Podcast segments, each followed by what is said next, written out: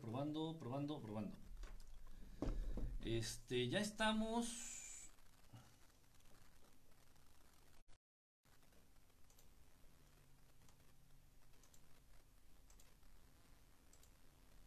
Sí, sí.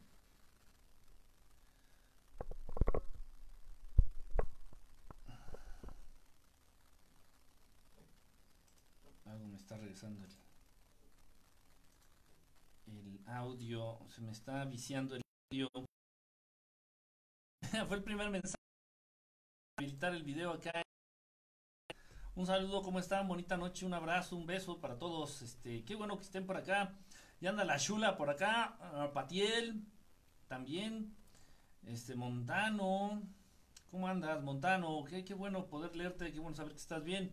Pri, ya llegamos, los piojosos, como siempre, ya andan por acá, los de Periscope. Y acá en Facebook, pues no cantando nada más las rancheras. Les pido un favor a todos los que nos están viendo ya ahorita en este momento. Eh, si estás en Periscope, puedes compartir, pueden compartir mejor la transmisión. Yo no tengo oportunidad, no se, no se dejó, no puedo avisarle a los demás que ya empezó la transmisión. No sé por qué. No se, no se habilitó en Periscope y no se habilitó aquí en Facebook. No me, no se me permitió compartir la, las transmisiones. No sé por qué. Vayan ustedes a saber, dijera nuestro queridísimo eh, former president o expresidente este Borrachales, el Calderón. Vayan ustedes a saber por qué, pero no me dejaron. Anda por acá, ¿quién anda conectado por acá? Vamos a saludar a los de Faces Book. Leo, ¿cómo andas? Eli Hernández, Silvia, saludos. Luigi, anda por acá. Ovid, saludos. Vamos a meditar. No, no vamos a meditar ahorita. ¿Viste el video que te envié? Eh, no, les voy a decir una cosa. Si me han mandado ahorita videos, generalmente son videos. No los he podido ver, no tengo internet. Generalmente voy a la casa de mis padres para de ahí colgarme del wifi. Pero pues por la situación actual, pues mis padres no han pagado el wifi, entonces ahorita no tengo internet. Denme chance, estoy usando el internet aquí en la Ciudad de México, el gratuito que es del gobierno, el, el internet de AMLO a veces funciona, a veces no funciona, entonces me estoy tardando un poquito más en las cosas. El día de hoy, todavía el día de hoy, me dediqué todo el día a subir videos, a actualizar videos, a editar videos. Subí dos videos ahí en el canal de YouTube, entonces me enfoqué a los videos, a hacerlos, a editarlos. Ya pronto veré lo que me han compartido y, se los agradezco de verdad. Luego me mandan cosas bien interesantes. Leo se está frizando, qué raro. Aquí se ve, aquí está bien, me está dando buena señal, según está todo bien. Este, Chuy, ¿cómo andas, brother? Este, mm, ¿quién más anda por aquí? Alf. Alf, el Comegatos anda también por acá. Y por Periscopio, pues, también andan acá ya. Kike, quería decirte que he visto en mis meditaciones geometría sagrada. es muy común. Eh, de hecho, eh, me llama mucho la atención, Montano, que me platiques esto. Este comentario está acá por Periscope. Que dentro de las meditaciones, hace poquito hicimos una meditación. Y algunos de ustedes algunos, varios, eran unos 7, 8, me dijeron que habían visto precisamente estas imágenes que tienen que ver con la geometría sagrada. Voy a ser más específico, muchos de ustedes, no sé si sea tu caso Montano, muchos de ustedes me comentaron que llegaron a ver el cubo de Metatron. El cubo de Metatron, ya saben ustedes, lo hemos platicado, que yo con los arcángeles, la verdad, entre más lejos mejor, igual que, igual que con el sol, entre más lejos mejor. Eh, los arcángeles. Los ángeles existen, son seres hermosos, seres de luz, seres que nos ayudan, nos protegen, nos cuidan, nos guían. Los arcángeles son como sicarios, los, sicarios del mundo espiritual y son están al servicio del mejor postor, investiguenle, léanle, no se ofendan, chequenle, chequenle el dato. Pero Metatron, de un modo muy específico, muy raro y muy distinto, es, el único de los arcángeles que su nombre no termina con EL. EL, la terminación EL, tiene que ver precisamente, eh, se va, vamos, lo podemos traducir como al servicio de. ¿Al servicio de quién? Pues al servicio de Enlil. Por eso es EL, Enlil. Es como la contracción de Enlil. La misma razón por la que el pueblo del el país, si lo podemos considerar, de Israel, el Estado de Israel también termina con EL el Estado de Israel, es EL, también va por ahí, tiene que ver con Yahvé, perteneciente a Yahvé. Este, en fin, las contracciones son muy importantes, también eh, lo hemos comentado alguna vez, lo hemos platicado también en los, apellidos, Si te apellidas López, Hernández, este, Juárez, la terminación es Z, pues tiene ahí un significado también que tiene que ver mucho con esto que estamos platicando ahorita. En fin, entonces Metatron es el único arcángel que no se llama, que su nombre no termina en EL. Es un personaje, es un ser verdaderamente intrigante, verdaderamente interesante. Y se entiende que su alma, se dice, yo no sé, se dice que el alma de Metatron, de este arcángel, precisamente es lo que conocemos como el cubo de Metatron. Esta figura, independientemente si la relacionamos con el arcángel Metatron, si sí es su alma o si no es su alma, no lo sé. Pero esta figura geométrica que se conoce como el cubo de Metatron, créanmelo, porque yo tengo pues mucha práctica, mucha experiencia en el uso, en el entendimiento, en el buen uso de esta figura. Es extremadamente poderosa. Yo les comento aquí, les digo el nombre, ustedes lo pueden buscar ahí en internet para saber de qué figura estamos hablando pero les hago esta sugerencia, de verdad muy humilde y de muy buena, de muy, de muy, con muy buena intención. No jueguen con eso, no jueguen con eso. Si no lo saben usar, si no son ustedes bien guiados por alguien, por un experto, por alguien ya con práctica en el uso de la geometría sagrada, en el uso del cubo de Metatron, no jueguen con esos asuntos, no se involucren con esas cosas porque créanmelo, son tan poderosos que en un momento puede llegar a ser contraproducente para con ustedes mismos. Es igual que la dinamita, la dinamita es increíble, puedes este, abrir un, un, túnel en un, en un cerro, puedes abrir un túnel, puedes derribar una montaña con la dinamita, puede ser una gran herramienta, pero si la dinamita la explotas cerca de ti, te puede resultar muy peligrosa. Es lo mismo, créanme por favor con la geometría sagrada. Por ahí hay otra figurita dentro de la geometría sagrada que se conoce como el árbol de la vida. Muchos de ustedes, incluso yo los vendo también ahí en mi, en mi tiendita de internet, eh, se venden dijes con la figura del árbol de la vida. El árbol de la vida, este también esta figurita geométrica, esta figura geométrica, es un poco más benévola, es un poco más eh, menos peligrosa, vamos a decirlo así, y si atrae muchas cosas buenas, no tienes que ser experto en utilizarlo, es más fácil de portarlo. El cubo de Metatron es exageradamente, de verdad, de verdad, y no estoy exagerando, es muy peligroso si no lo sabes usar. Es poderoso. Y el poder, la fuerza, la energía, si no la controlas o si no le das buen cauce, puede afectarte, te puede hacer daño. Entonces ahí chécalo, Montano. No sé qué figuras hayas visto tú en tu sueño aquí nuestro amigo de Perisco que nos está comentando, no sé qué figuras hayas visto tú, en, perdón, en tu meditación, hermano. Mucha gente en la última meditación que hicimos me dijeron lo mismo, esto me llama la atención, créanme, no están locos, no estamos locos ni estamos poniéndonos de acuerdo. Estas transmisiones son abiertas, puede entrar quien sea, pueden entrar mis bots, mis trolls, mis ex viejas, mis ex viejos, pueden entrar quien sea. No nos ponemos de acuerdo, esto es real, lo que aquí venimos y platicamos es real. Muchos me dijeron en la meditación anterior que hicimos a través de Facebook que pudieron ver estas figuras de la geometría sagrada. No es coincidencia, repito, no estamos quedando locos ni nos pusimos de acuerdo y yo en la meditación no iba a la intención subliminal de que vieras, no, no, no, no, no, yo no meto nada subliminal ni me ando con esas payasadas. Yo no, no era la intención, simplemente alcanzas un nivel, un estadio meditabundo, dentro de la meditación, pues ya más profundo y te conectas con, con, la fuente, por decirlo algo así. Estoy hablando específicamente de Dios, te conectas, te acercas a Él y todas estas cosas, precisamente se habla, lo, los digo, no es el tema ahorita, pero rápido, ¿eh? porque surgen dudas. También para eso estamos aquí. La, la, perdón, la geometría sagrada se entiende que son todas estas figuras, todas esta, toda esta geometría, toda esta matemática, todo este diseño que precisamente Dios Padre, Dios Creador, Dios Amor tuvo que conocer para precisamente crear el universo. Para que se den ustedes idea de lo poderoso, del poder que se puede contener en estas figuras. Sean muy cautos de verdad, eh, tengan cuidado. En algún momento, pero esto ya no es para, es de esto créanme, y no es por, por ser elitista o por ser mamón este tipo de conocimiento ya no debe de estar al alcance de cualquiera. En un momento dado yo he dado cursos, hemos impartido algún tipo de curso, algún tipo de, clases para la utilización correcta, en este caso específicamente del cubo de Metatron.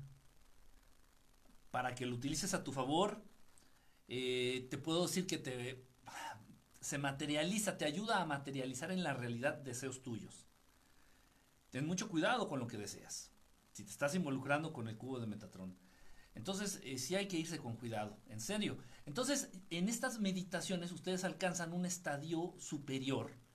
Y ahí es precisamente donde ustedes conectan y de pronto todo este conocimiento, todo este conocimiento se materializa, se, se materializa en ustedes.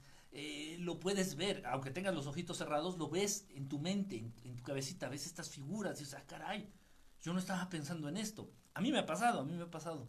Entonces es normal. ¿Qué quiere decir esto? Simplemente que te adentraste bien, hiciste muy bien la meditación, te adentraste adecuadamente, alcanzaste un estadio de nivel bastante superior y te conectaste con la fuente. Eso es parte de conectar con la fuente. De pronto nos llega información. Eh, qué bueno que lo comentando para que de pronto entiendan, platico, y este, no son de Brayes, no es estés alucinando, de pronto ya también en estos estadios superiores eh, de la meditación te llega información, pero esta información no la inventas, esta información puede provenir de dos fuentes, puede ser que alguno de tus maestros guías, si es que ya cuentas con alguno de ellos, tu maestro guía o tus maestros guías te estén brindando esta información o por otro lado puede ser que incluso estés accediendo a los registros akáshicos. Esto es real, esto existe. Es como una, una biblioteca enorme, enorme, enorme, enorme y ahí se encuentra todo el conocimiento existente, todo lo que trae en la cabecita aquí Ovid, todo lo que trae en la cabecita Gabriela, todo lo que trae en la cabecita Chuy, o todo lo que trae en la cabecita acá Tiguito, o quién más anda por acá, Antrazo, o Montano, todo, todo lo que has vivido, lo que vives y lo que vivirás, incluso el futuro, está contenido ese conocimiento en los registros akáshicos. ¿Hay manera de acceder a los registros akáshicos? Sí, hay manera. También hay sus riesgos. Pero bueno, esos ya son otros temas. Ya los estaremos, eh, ya estaremos platicando de eso. Hay, muchas cosas que platicar, muchísimas cosas que platicar. Bueno, pues muchísimas gracias a los que ya se conectaron. Yo lo veía atrás de mis párpados. O sea, la oscuridad se abrió, nos está comentando Montana, Montano, perdón, se abrió a la luz uso antifaz para ojos. Es perfecto, si, si puedes meditar con un antifaz, es buena idea. No, no es necesario, pero es buena idea. Sí, entonces estas figuras sí las ves como por detrás de tus párpados, como si fuera una película que se está proyectando adentro de tus párpados o en tu mente. Este, investiga qué figurita fue la que viste Montano y si quieres ya después este me, me, me puedes comentar, me platicas ahí a través de, de Messenger y ahí, si quieres lo platicamos. También algunos de ustedes vieron directamente el cubo de Metatron, eso me llamó mucho la atención. Algunos de ustedes me dijeron, mira, esta fue la figura que vi en la meditación. La madre, es el cubo de Metatron. Pero ya no puedo decirles más porque les estoy dando un cuchillo. Si yo ah, te doy mucha información acerca del cubo de Metatron, es como darte un cuchillo muy filoso y no enseñarte a usarlo tampoco, no, no es la intención. ¿Sí me explicó? Sí se puede, todos tenemos la capacidad, simplemente pues tenemos que ir piano pianito, poco a poquito. No vamos a agarrar y nos vamos a aventurar a pilotar un avión si nunca nos hemos subido a uno siquiera como pasajeros. Me explico. Bueno, pues gracias a los que se andan conectando. Acá anda Antrazo, ya los saludamos. A Tiguito. gracias por el super corazón acá de Pepe Lepú. Pepe Lepú. Geek, Kike, ¿qué tiene que decir del Kike, ¿qué tienes que decir del coronavirus? Que la enfermedad existe, la enfermedad existe, yo la, he visto de muy cerca, afortunadamente y gracias a Dios con, ningún familiar, pero sí con amigos, con conocidos, con vecinos, la enfermedad sí existe. Eh, yo insisto en que es una gripa común y corriente, es el virus de la gripa normal, de la influenza, del H1N1, no sé cuál pinches virus existan de la gripa. Es una gripa, pero hay ciertas condiciones ciertos venenos, ciertos contaminantes en el medio ambiente que están reaccionando en los organismos de los seres humanos y convierten una gripa normal en una neumonía cabrona. Por eso yo les sugiero que se estén, estén bien alimentados lo mejor que se pueda.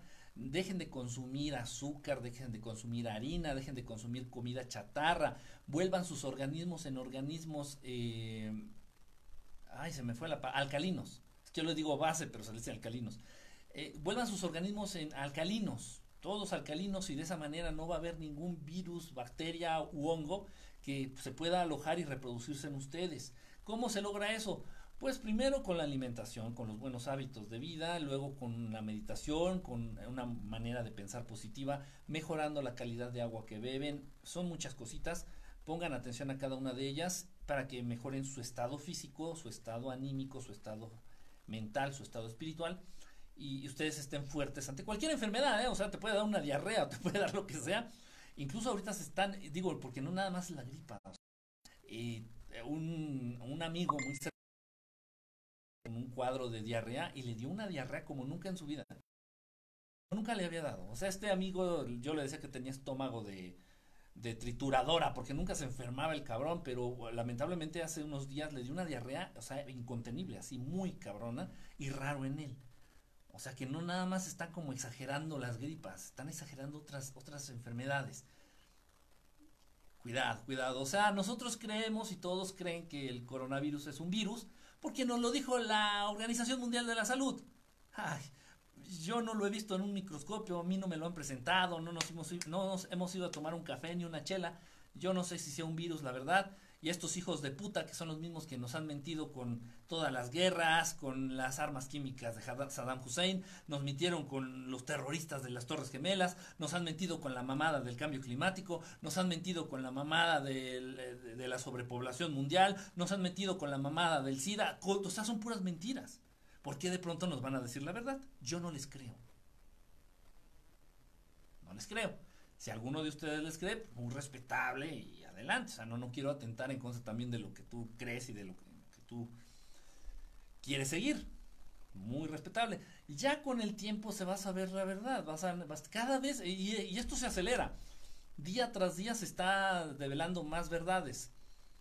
Con lo de las Torres Gemelas tardamos casi 10 años, ¿no? En que se supiera la verdad, en que no fueron ni aviones y que no fueron los terroristas que fue un autogol, que fue el proyecto Bluebeam, o sea, los aviones eran hologramas y que las torres fueron derribadas con explosiones al interior de las mismas torres. Todo esto se supo ya 10 años después. En el momento en que estaba ocurriendo yo mismo lo dije, dije, eso no es un ataque, esos no son aviones, se ven chuecos, se ven falsos, se ve raro. Un avión no puede atravesar una torre con unas vigas de acero de 50 centímetros de grosor. Es imposible. Un avión en el aire, si es golpeado por un pato, el pato es capaz de hacerle un hoyo al fuselaje del avión, porque eh, la estructura del avión es muy frágil, es muy débil. Un piloto, yo esto lo he platicado con amigos pilotos, con, con los papás de amigos que son pilotos, y sí, me han dicho, si vas volando en tu avión, vas volando en el avión, en el aire, y, y le pegas a un águila, a un pato, a lo que sea en el aire, puede hacerle un hoyo al avión la madre, o sea, pues los aviones se dan de cuenta que son como de mantequilla derretida, o sea, son súper... Nos quieren hacer creer que, un, que dos o tres, no sé cuántos según aviones, atravesaron una torre, las torres gemelas, que tienen unas vigas de 50 centímetros de acero reforzado, como cuchillo caliente en mantequilla. No mamars, no mamars. Y de plano, en serio, a estas alturas, quien crea eso, tiene serios, serios problemas de capacidad mental, de verdad, de verdad, o sea, ¿qué onda? En fin, pero tuvieron que pasar 10 años para que nos diéramos ya cuenta y ya todo el mundo esté consciente de ello. pero lo bueno que la información cada vez es más rápida, cada vez acelera este proceso. Entonces ya en, en unos cuantos meses, después de esta mamada de la pandemia, vamos a saber qué pedo. Vamos a saber ya la neta, vamos a saber la verdad. En fin, pero pues ahí andamos, de todos modos, sí, lávense las manitas, sí, cuídense, sí, alimentense bien, descansen, tengan buenos hábitos de higiene, eh, y eso de por vida, eso siempre para que estén fuertes y ni lado oportunista su suerte va a hacer pasar un mal rato. Dice por acá, este Pris, aquí estoy, pues, ya te vi, ya te vi. Quique, ¿puede ser que la marina fumigue con el virus? Pues no creo, ¿para qué, para qué no, hace falta fumigar? No, si los fumigaran, pues todo el mundo estaría súper enfermo. Si fuera un virus y lo fumigaran, nos fumigaran con ese virus, pues todo el mundo estaríamos ya patas para arriba, todo el mundo estaríamos súper enfermos. No, no va por ahí. O quiero decir que ya dejé todo lo dulce y las carnes rojas y puerco desde hace un año. Bien, bien, bien, bien, bien. El, dulce es bien. Yo no puedo decir que dejen la carne roja porque seré un pinche hipócrita de mierda porque a mí me encanta la carne. Como buen descendiente de reptilianos, me encanta la pinche carne. Me fascina. Y las Big Mac no se diga. Dice por acá, adrenocromo es droga sacada de los seres humanos. Por ahí va, sí, sí, exactamente, exactamente. Aquí, aquí en California andan los chemtrails. En todo el mundo de pronto se encendieron los chemtrails, como que alguien dijo, vamos con, vamos con Toño, con los chemtrails en el mundo. En la Ciudad de México he grabado varios a lo largo de esta última semana. En California, en casi Estados Unidos, en Chicago, me han mandado de Illinois, me han mandado de, de Nueva York, me han mandado de Florida, me han mandado de, España, me han mandado de Francia, me han mandado, y fíjense, de una manera bien rara, de los países en donde más impacto ha tenido este Pepsi virus, es de donde más están viendo estos chemtrails. Y algo bien chistoso, bueno, quiero hacer la aclaración, quiero hacer la aclaración. Por ahí vi una, una publicación en Facebook y metí mi cuchara, aunque nadie me invitó, ¿verdad? Por ahí vi una publicación en Facebook que hablaba de los chemtrails y unos decían que eran falsos, que es normal, que, que no es ninguna conspiración, que no es nada malo. Ok, aquí yo tengo una, varias cosas que decir. Ah, y por ahí venía la sugerencia, hablen con pilotos, yo lo he hecho. ¿Dónde vivía? La primera zona donde vivía es esa, específicamente esa, ese fraccionamiento, cuando fue creado el Aeropuerto Internacional de la Ciudad de México, Benito Juárez, don Bombe, Bomberito precisamente se los dieron a los pilotos, a los mecánicos, a toda la gente de aviones, a toda la gente que trabajaba y se involucraba en el aeropuerto de la Ciudad de México. Mi abuelo era, este, pues, no es por presumir, pero era un chingón, era el jefe, del mero, mero chingón, era el jefe de todos los mecánicos de, de, de aviones, este, directamente trabajando con, este, con Aeroméxico, me parece era un chingón, mi abuelo. Entonces, debido a eso fue que ya después mis padres vivieron ahí en ese, en ese fraccionamiento especial, repito, para los trabajadores del aeropuerto. Entonces yo he tenido la gran fortuna de crecer, de vivir y de seguir conviviendo con gente súper involucrada en los aviones, eh, en todo, en el aeropuerto, en el manejo, en, que sean pilotos, hasta con las aerohermosas, eh, las aerohermosas. E incluso de pronto tuve la oportunidad también de ingresar al aeropuerto a trabajar, pero me hizo como muy interesante. En fin, entonces por ahí decía una sugerencia, hablen con pilotos, pues yo lo he hecho.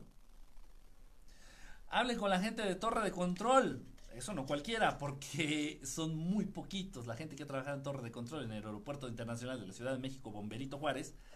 Son muy poquitos, muy poquitos. Ya y si nadie, yo sí tuve la gran oportunidad y la he tenido entonces ellos te dicen la verdad, no hace sus nombres, obviamente, te dicen la verdad, sabes que sí, sí es cierto. Hay aviones que no piden permiso para sobrevolar el cielo, simplemente medio como que te avisan para que puedas en un momento dado evitar una colisión evitar un accidente, bla, bla, bla, bla, bla. Esos aviones se meten al territorio, se meten al, al espacio aéreo de, de la, en este caso de la Ciudad de México, Nadie les puede decir nada, no se las puedes hacer de pedo. Nosotros tenemos instrucciones solamente de decir, sí, patroncitos. Y esos aviones son los que entran y dejan esas estelas.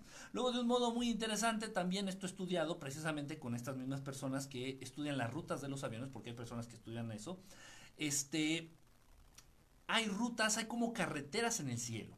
No, un avión no puede volar por donde se le dé su chingada gana, no hay rutas ya muy bien marcadas, muy bien especificadas. Ok, todas esas rutas, en ese caso cuando vivía allá en el fraccionamiento con mis padres, muy cerquita, casi enfrente del aeropuerto, pues yo las tenía muy bien estudiadas y las estudié con estos señores también, con los que estuvieron trabajando en torre de control casi 10 años. Entonces ellos decían, ah, mira, esos son los aviones que vienen de tal, a tal lado, esta es la ruta, se conoce como tal, esta ruta se conoce como tal, todas me las aprendí de memoria, porque es un tema que a mí me importa, me fascina y me interesa. Entonces de pronto, si tú ves un avión un avión blanco, ojo, a nadie me lo platicó. Yo tengo cámaras, tengo equipo, tengo un telefoto muy verga, tengo chingón. Entonces le tomo, me acerco a estos aviones que van dejando esta estela de químicos, porque son químicos venenosos, generalmente metales pesados. Entonces le tomo de estos aviones y son aviones chiquitos como jets, generalmente son jets de color blanco, sin ninguna matrícula, sin ningún tipo de rótulo, o sea, ningún, no, no dice ahí este, mexicana o American Airlines, nada, nada, nada, nada. Son aviones chiquitos jets, este, blancos, sin ninguna matrícula, sin ningún tipo de rótulo de identificación, sin nada, que pasan por rutas que no existen, rutas aéreas que no son este, comerciales, rutas aéreas que no, no existen, por donde no circulan eh, aviones, entiéndase que existen carreteras. Esto lo tienes que estudiar a lo largo de años o haber crecido con este tipo de, de conocimiento, rodeado de este tipo de conocimiento. Entonces, pues sí, los aviones que avientan los chemtrails no pasan por las rutas convencionales de los aviones comerciales, para nada. O sea, hacen su ruta como se les dé su chingada gana y de pronto pasa uno, luego pasa otro, luego pasa otro, luego se agarran a jugar, ya hacen tic-tac-toe, hacen gatos así en el cielo y tú, hijos de su puto, burlándose. Y todavía hay gente que dice, no, eso es normal, son, es que cuando pasan los aviones, pues van aventando así como el humo de los escapes de los carros.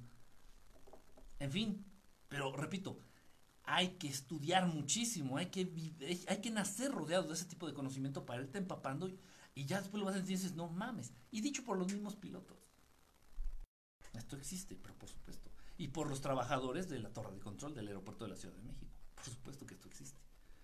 Así es, mis niños. Así que no se me sorprendan, ya dentro de poco va a salir toda la verdad y así va a decir, ¡ay, qué gran! El pendejo de la gorrita. Que decía Dragon. tenía razón. Ay, miren, estoy dejando mi café calentar. Voy a servirme tantito. Tengo, tengo mi cafeterita, ¿eh? Por ahí alguno de ustedes hizo el favor de donarnos este calentador. No estoy albureando. es un aparatito para mantener el café caliente. Y pues muchísimas gracias, de verdad. Es poca madre, porque así ya me puedo aventar mis transmisiones de dos horas y con café caliente. no, de verdad, lo aprecio muchísimo, de verdad, es, es, chingón, es poca madre esto. Aquí no tengo estufa, ¿cómo hubiera mantenido mi café caliente, hombre? Jolines. Dice por acá, este, Néstor, saludos, ¿cómo andas, mi querido Hermafrodo? Andy, hola bro, saludos desde Metepec, Metepec, este, saludos, saludos, Davis. Desde ese comentario decidí no hacerlo más y de ahora en adelante estudiaré cualquier cosa antes de hacerlo. Debo investigar sobre la meditación y no hacerlo sin conocimiento. No, no, no, sí se vale, Davis, todos nos equivocamos. Igual, yo de las cosas que no estoy seguro y de pronto se tienen que hablar aquí o de pronto ustedes me preguntan cosas y me quedo en la madre, ¿eso qué es? Pues obviamente digo, no, no tengo idea. O, aclaro, digo, yo creo que tal, tal, tal, tal, tal. O sea, esa es mi creencia. Y puede estar equivocado. Realmente aquí estamos todos para aprender. No se vale, y en cualquier lado, no se vale que igual se equivocan. A mí méntenme la madre, díganme pendejo y lo que quieran. Pero no se vale que entre ustedes por ahí dejen un comentario y, se hagan, se hagan caca, se tiren carrillas, digan, ay, qué tonto, ¿cómo dices esas tonterías? Y no, no, no. Aquí estamos todos para aprender y créanme, lo digo en serio y lo digo con mucha, mucha humildad porque también comentarios de ustedes, a veces videos que me mandan, a veces fotos, a veces links que ustedes mismos me mandan o experiencias que ustedes tienen, me ayudan a mí también a entender muchas cosas, muchas situaciones. Desde Hermosillo, Hermoso, hermoso, hermosillo, de verdad, y lo digo en serio. No sé que no se escucha, si me oyen, si me oyen o no me oyen acá en Facebook, sí, sí me oyen, ¿no? Ya me hubieran dicho más. Déjenme acercar un poquito más el. No, no se vaya a romper aquí mi cafetera con la, con la piedra del espacio. Llegó del espacio, es en serio, en los cotorreos, ya se los había enseñado. Los de Periscope ya la conocen perfectamente, los de Facebook más o menos. Llegó del espacio, esta, la vi caer del espacio, así literal. En fin, eh, ¿quién anda más por acá? Cristian, saludos, saludos consuman el bicarbonato de sodio también. Si consumen bicarbonato de sodio, eso les ayuda también a bajar la acidez de sus organismos. Pero es un conjunto de buenos hábitos, ¿eh? No crean que nada más tomando bicarbonato ya la... No existe, dice Emanuel, y ¿sabes qué pedo el 5G? Antenas van a poner, ya las están poniendo, brother. Ahorita vamos a eso, tiene un poquito que ver todo esto. Hice un video, subí un video hace poquito, subí un video el día de hoy, el día de hoy lo subí ahí a YouTube hablando de las antenas 5G y de estas avispas gigantes que dicen que andan allá en los estados hundidos. Mandaré un, mandaré un mensaje que la Marina iba a fumigar, pero ¿desde cuándo? Hay entrar, sí, sí, hay entrar un montón. Desde Buenos Aires, Néstor, un saludo. Ya está Buenos Aires. Allá en Argentina. Sean agradecidos que lo que aprenden aquí no lo aprenden en casi ningún lado. Este, pues, es que es difícil. Es difícil, de pronto te censuran de pronto, y no nada más te censuran, de pronto luego igual también este, te persiguen o te amenazan o, cualquier cosa, o sea, o te tumban tus correos electrónicos, te tumban tus páginas de internet, te toman tus redes sociales, es, es, es difícil, es complicado. Por eso, miren, mientras se puede, se puede y se hace. Y se hace, créanme, que de muy buena gana. Ok, a ver, miren ustedes, hay, hay esta cuestión, muchos me habían estado preguntando porque hay como, como que tienen idea, ya ahorita he estado leyendo algunos mensajes de todos ustedes y me doy cuenta que sí tienen bastante idea de lo que es. Miren, es un tema extenso, voy a tratar de hacerlo un poquito resumido, pero tienen, sin albur, pero debemos de entender muchas cosas. Debemos de entender desde Saltillo, Coahuila, en, especialmente un, un abrazo, de verdad, gente hermosa. Miren ustedes, no podemos hablar directamente, decir, ay, el adrenocromo es esto. Tenemos que entender mucho qué hay detrás porque el conocimiento es libertad. El conocimiento es, nos da seguridad el conocer, el saber, nos da seguridad y aparte nos ayuda a abrir los ojos. Es como lo que siempre digo en los programas a donde me invitan, eh, allá, por ejemplo, cuando es en Coahuila, allá con, con este Santiago, este, o con Daniel Muñoz, igual, los programas a donde andamos, generalmente me gusta decir esto. lo que hablamos no es por, por morbo, no es por decir, ay, va a hablar de esto, va a hablar de ovnis y de abducciones. No, no, no, es, no va por ahí. Este, es información y la información nos da herramientas, nos da, nos da armas. La, información es un arma. La información nos va a hacer libres, la verdad nos va a hacer libres. Nada más es, esa es la, la, verdad. Entonces no, no podemos saber algo sin tener un bagaje antes, un bagaje cultural, un bagaje, bagaje teórico. Miren, eh, todo esto es muy interesante. No lo hago con intención de ofender, ni lo hago con intención de menospreciar a nadie ni las creencias de nadie, esas cosas son muy delicadas. Entiéndase, por favor, cuál es la intención de todas estas transmisiones de, en, sí del proyecto. Y si se sienten ofendidos, no hay ningún problema. Este, bueno, simplemente pues ya córtenle y creo que ahorita hay maratón de los Simpsons en Fox. Me dijeron porque yo no tengo cablevisión. ok, miren ustedes.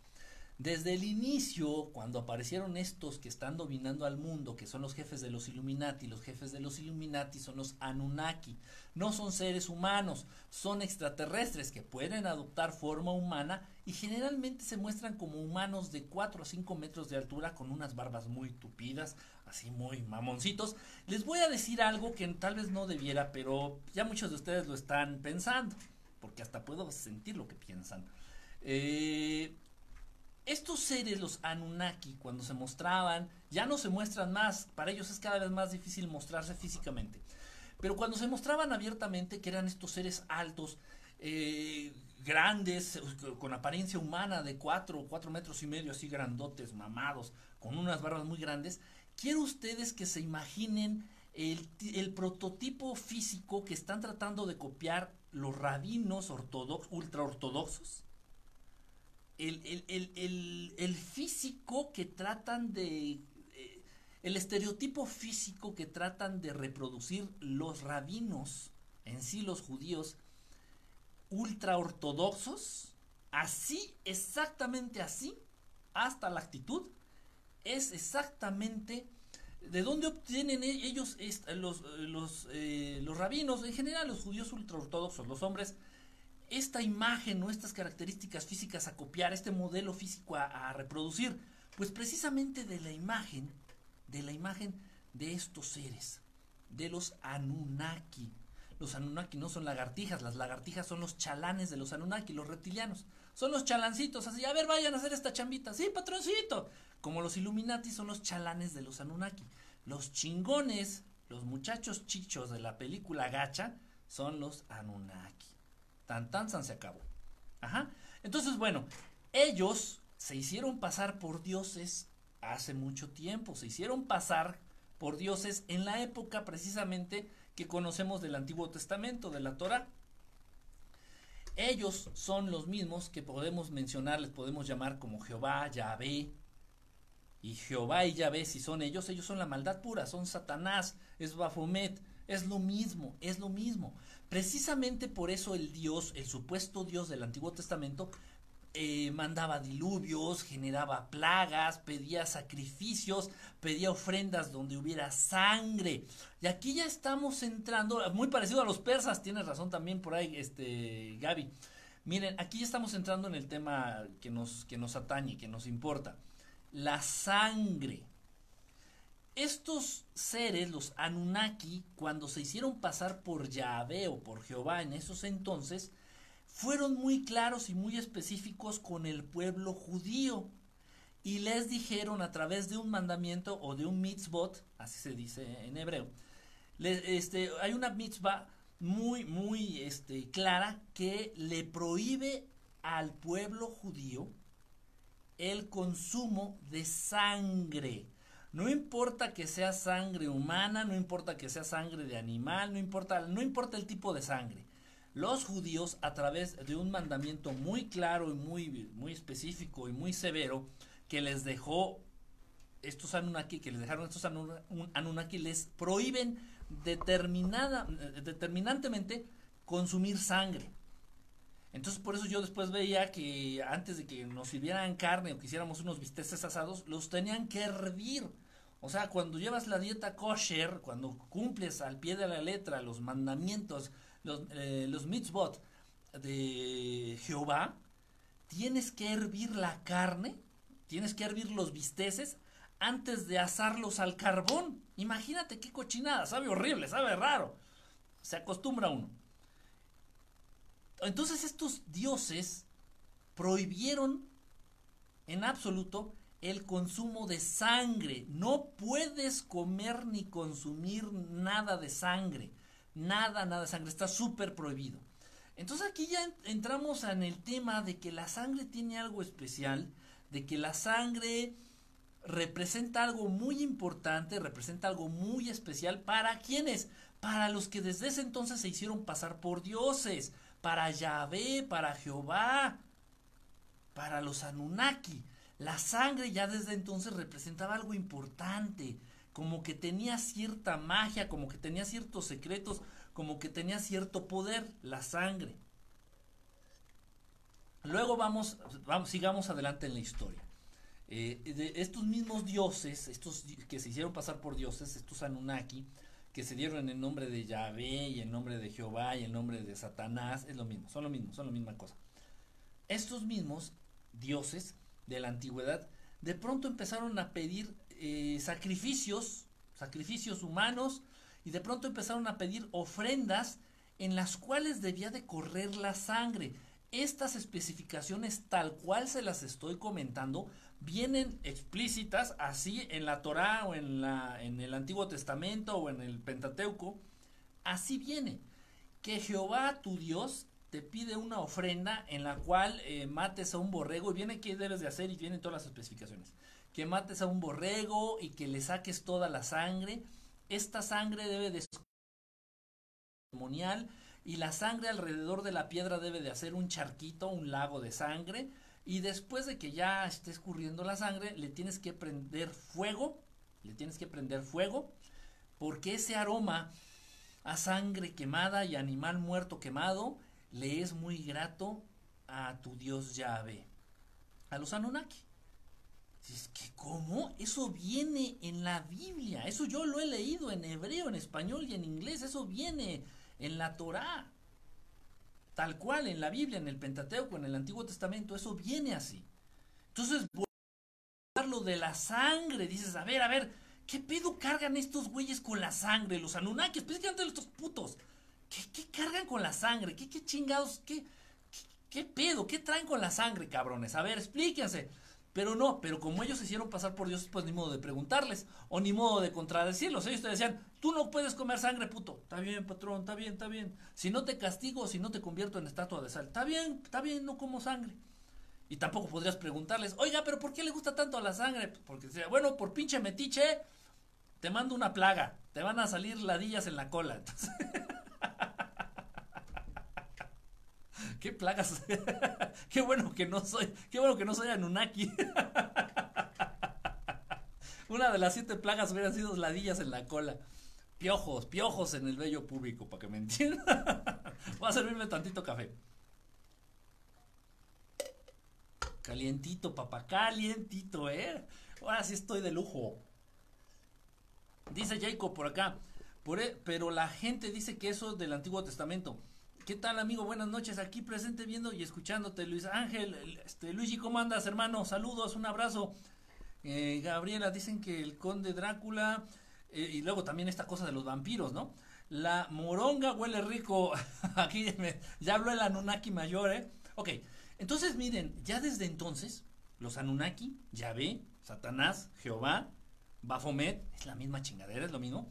Estos que se hicieron pasar por dioses, ya estaban abiertamente mostrando su interés por la sangre. Estos mismos dioses que se les presentaron al pueblo hebreo y se hicieron pasar por dioses, y los hebreos que les creyeron, ese ya es otro rock and roll, o les creímos, ese ya es otro rollo, estos mismos seres, los Anunnaki, agarran y se presentan con los mayas, con los aztecas, con los teotihuacanos, con las culturas de este lado del mundo con las culturas de este lado del mundo. Y entonces llegan, estos, estos hermanos eran extremadamente evolucionados a nivel espiritual, a nivel científico, a nivel médico, a todos los niveles, a nivel astrológico. No eran una verga, eran una narreata. Una riata, de verdad, si tú entiendes lo que vas y ves cuando te, te, te, te adentras en Teotihuacán, te cagarías. O sea, no, no sé, un año no te alcanza, de verdad. Un año no te alcanza para apreciar todo y entender todo, qué significa cada una de las cositas que... No es una cosa impresionante. En fin, son, eran culturas extremadamente evolucionadas en todos los sentidos.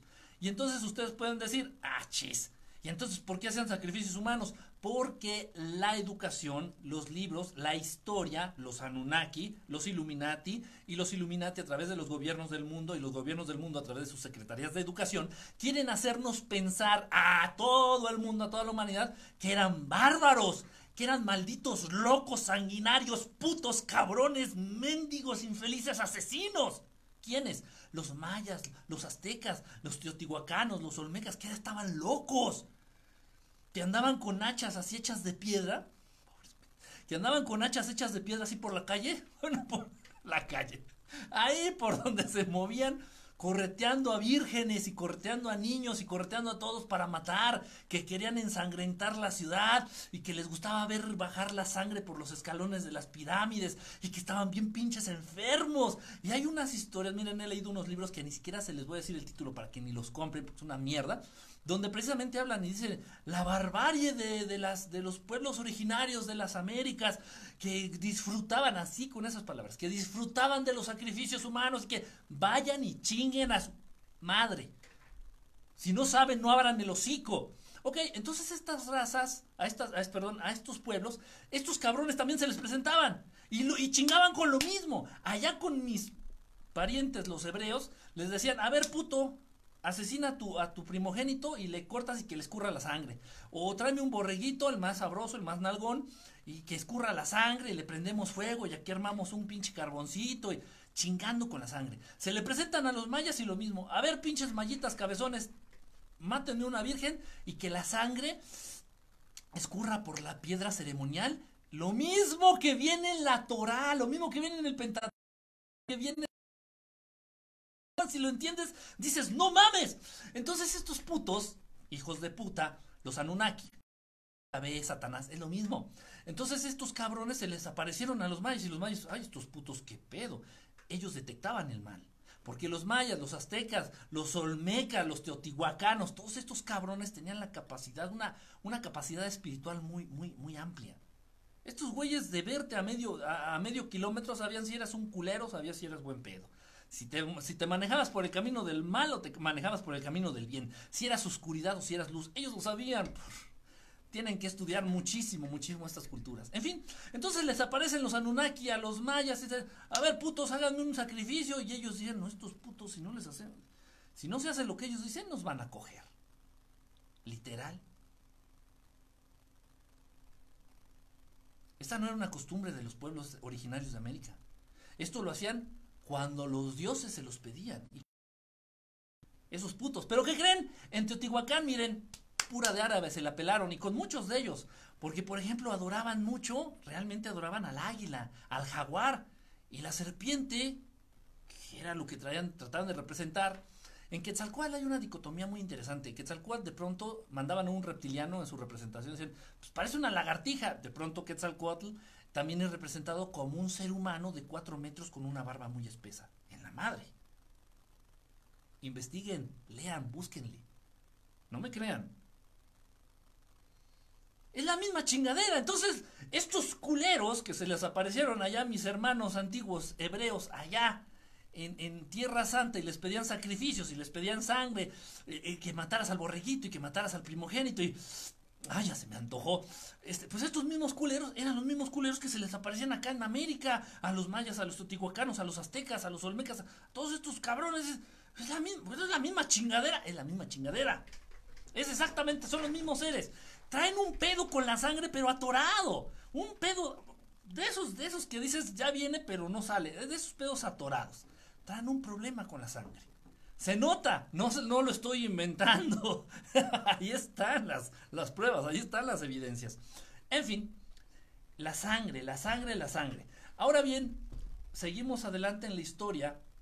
Seguimos adelante en la historia. Y por ejemplo, desde los druidas, desde los druidas y, otras mm, culturas, varias otras culturas, muchas otras culturas, eh, dentro de rituales oscuros, siempre se ha llevado esta costumbre de consumir sangre y de pronto, no sé por qué, escogen a los este, ofidios, a los reptiles, como los favoritos para beber su sangre. De pronto, muchas culturas, ustedes lo saben, como los vikingos, como algunas culturas originarias de Australia, también allá, por ejemplo, en, Chile y en Argentina, algunos pueblos originarios de por allá, adorando al, al, reptil, adorando a estos dioses reptiles, a los reptilianos. Entonces, en un esfuerzo por tratar de parecerse a ellos o de acercarse a ellos o de obtener la fuerza, la inteligencia o lo que sea que hayan visto en ellos, Dentro ya de muchas culturas, lo que son sus magos, sus hechiceros, eh, dentro de ciertos rituales empezaron a consumir, se hizo habitual, el consumo de sangre de serpiente, de sangre de serpiente. Hacían su ritual, le rezaban a los Anunnaki, por ahí contactaban con algún pinche demonio menor, abrían algún portal, le hacían a la mamada y se echaban su caballito así como si fuera tequila de sangre de serpiente. este, cortaban a la serpiente a la mitad y directamente de la serpiente bebían la sangre. Ajá, ajá, ajá. Ay, se me antojó.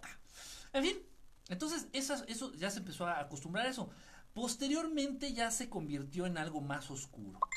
Ya lo que podemos entender ya en rituales directamente enfocados a la adoración de los Anunnaki, de Baphomet, de Belcebú, de Satanás, de Jehová, de Yahvé directamente, ya se empezaron a, hacer rituales, ya entendidos ya más allá del oscuro, ya, ya específicamente como satánicos, en donde se empezó a beber sangre de niños no bautizados. De ahí, pero esto estoy hablando de hace un chingo de años, estoy hablando de un chinguisísimo de años.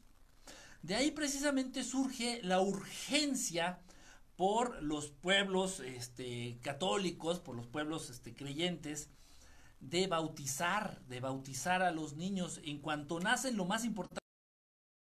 No es que trae el párpado y el labio leporino y trae acá un pedo en el ojo. No, no, no vale madre. Primero hay que irlo a bautizar, porque si no nos lo van a robar para hacer sus rituales estos hijos de puta. Y eso en parte sí fue cierto y sigue siendo verdad lamentablemente. Estamos hablando en el año 2020 y esto sigue siendo verdad, sigue siendo sigue siendo así, lamentablemente. Consumen en rituales satánicos sangre de niños sin bautizar. Esto, ojo, y bueno, también no quiero ser alarmista ni dramático. No estoy diciendo específicamente que tengan exactamente Muchos de los participantes de estos rituales o de estas misas oscuras, misas negras o rojas, eh, no, no, no necesariamente tienen que matar al niño. Muchos de estos integrantes de estos cultos prestan a sus hijos, a sus bebés, a sus hijos chiquitos, para que se lleve a cabo esto. Entonces les hacen así un corte por acá, no sé en dónde, y de ahí escurren un poco de sangre para llevar a cabo el ritual. No específicamente estoy diciendo que los matan y los hacen carnitas. Eso ya está un poquito más allá de, película de, de Hollywood, ¿no? Eh, ya es otro pedo. En fin. Bueno, pues ahí está. Ya después se empezó también a probar con la de las vírgenes.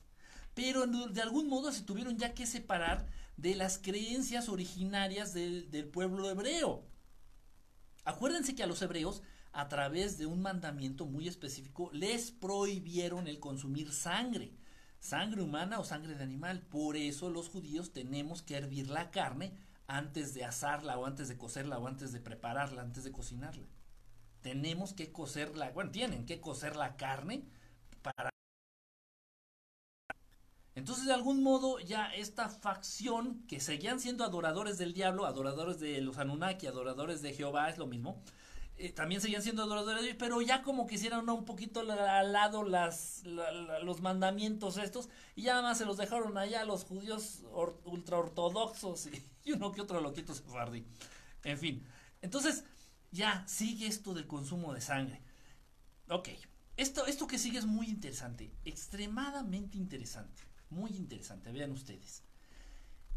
De pronto, yo, yo se los he comentado, bueno, no sé, en, transmisiones anteriores lo hemos hablado ya mucho.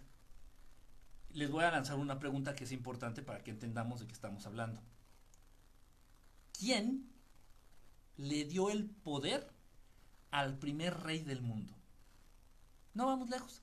Al primer rey de Inglaterra, ¿quién le dio el poder? O sea, ¿cómo se levantó de pronto y dijo, ah, yo voy a ser el primer rey de Inglaterra. Por mis huevos. ¿Quién le dio el poder? Investigamos. Si investigamos, nos vamos a los libros, nos vamos a la historia, nos vamos a los conocedores, nos vamos a todo este desmadre. ¿Saben quién fue? Fue designio divino. Fue dedazo divino. Hagan de cuenta como si ese Dios hubiera sido del PRI y él, así con su dedito, señaló a su sucesor. Fue un dedazo al más estilo del prismo antiguo. Así lo marca la historia, así lo dicen y así se enseña. Y con esa, con esa justificación nos quedamos.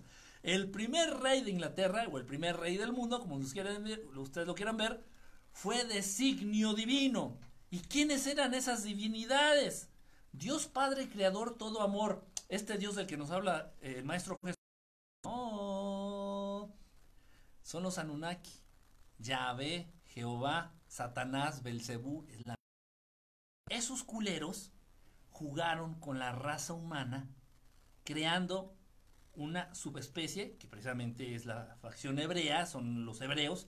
El capítulo hay el pasaje de Adán y Eva de la creación del hombre no habla de la creación del hombre en sí. El ser humano fue creado por Dios Padre, Dios Amor, este Dios del que nos habla el Maestro Jesús, hace millones y millones y millones de años. Y cada vez se van encontrando más vestigios arqueológicos de seres humanos perfectamente, así como tú y como yo, esa mamada del hombre de Cromañón y, que el astrolopitecos y que se vayan y que se piquen el pincho y que luego se chupen el dedo. ¿Qué mamada es eso? No, el ser humano fue creado como nos conocemos ahorita, como me estás viendo y como te estoy viendo, así igualito, idénticos como estamos ahorita, hace millones y millones y millones de años. Y cada vez están saliendo más vestigios de esto. ¿Y qué está haciendo la élite? ¿Qué están haciendo el Instituto Nacional de, Arqueología, el Instituto Universal de Arqueología, escondiendo estas evidencias? No, esto no lo deben de saber, jolines. va a dar en la madre a todo, hasta la religión se va a venir abajo, se va a, a armar un desmadre, estos pendejos van a abrir los ojos, la raza humana va a despertar. ¿Cómo es posible que haya seres humanos? No, esto que les voy a decir, no, mejor no se los digo. ¿Cómo es posible que haya seres humanos, vestigios de seres humanos, huesos de seres humanos, osamentas de seres humanos, como tú y como yo, de hace millones y millones de años? En fin, el ser humano tiene millones y millones de años que fue creado por Dios Padre, Dios Amor, Dios Fuente. Pero estos culeros de los Anunnaki jugaron con la genética de los seres humanos y el pasaje de la Biblia que creación del hombre habla de la creación del pueblo judío, de la raza judía. Sí tienen diferencias, en, sí, por supuesto, tienen diferencias físicas. Empezando precisamente con el tamaño del cerebro reptiliano, empezando también por el tipo de sangre, la tendencia que se tiene al RH negativo, bla, bla, bla, bla, muchas otras cosas. ¿Por qué hicieron una raza especial? Porque era esa raza especial la que iba a ser la representante de los Anunnaki en el planeta Tierra e iba a gobernar a toda la demás bola de gentiles. Porque si no eres judío, eres un pinche gentil, así te dicen. Un golem. Entonces, es un insulto casi, casi, ¿eh? Entonces, bueno, los judíos fueron, el pueblo judío fue creado para gobernar y de una manera muy extraña y chistosa, ahorita que caigo en cuenta, pues casi las 13 de las tres familias que pertenecen a los Illuminati son de ascendencia judía. Mm, interesting. So fucking interesting.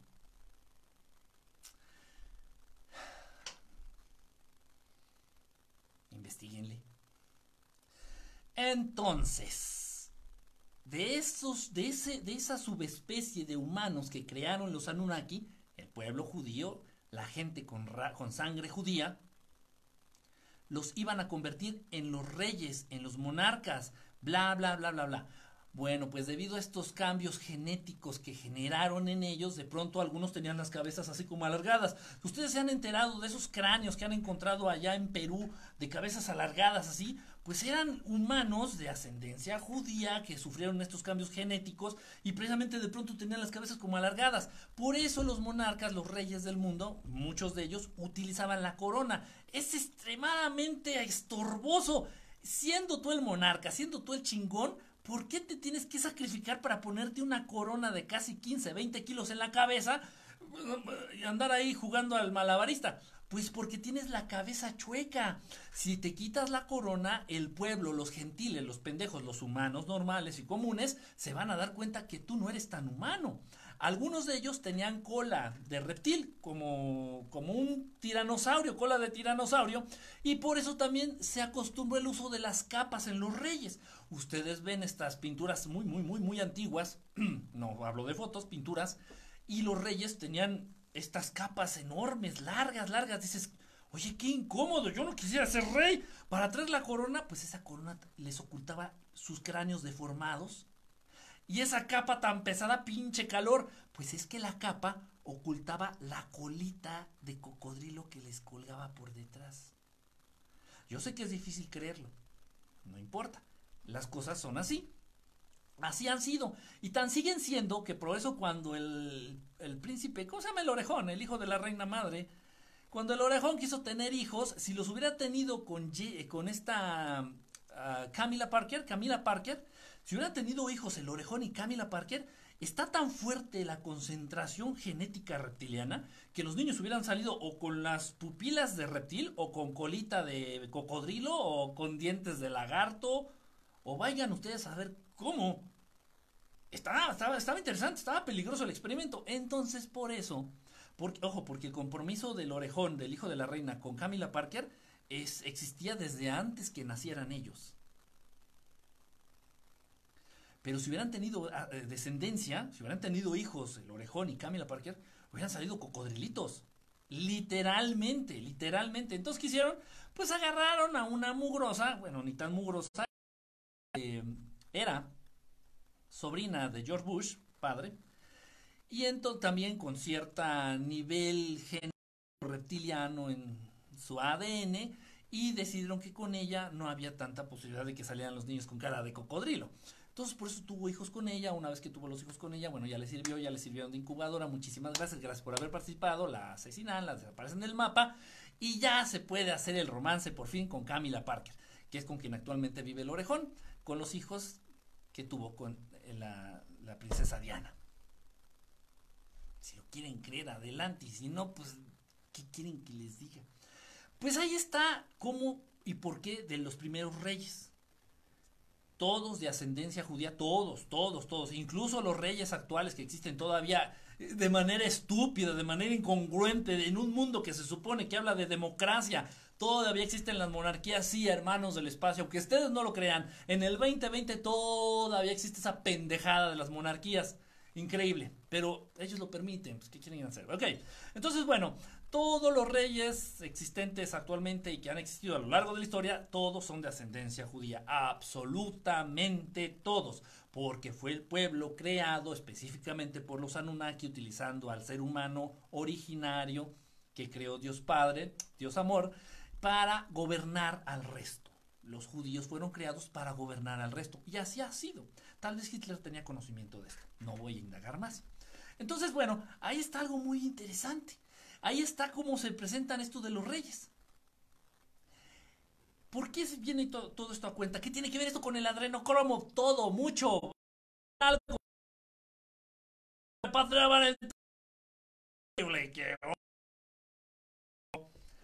Muchísimo.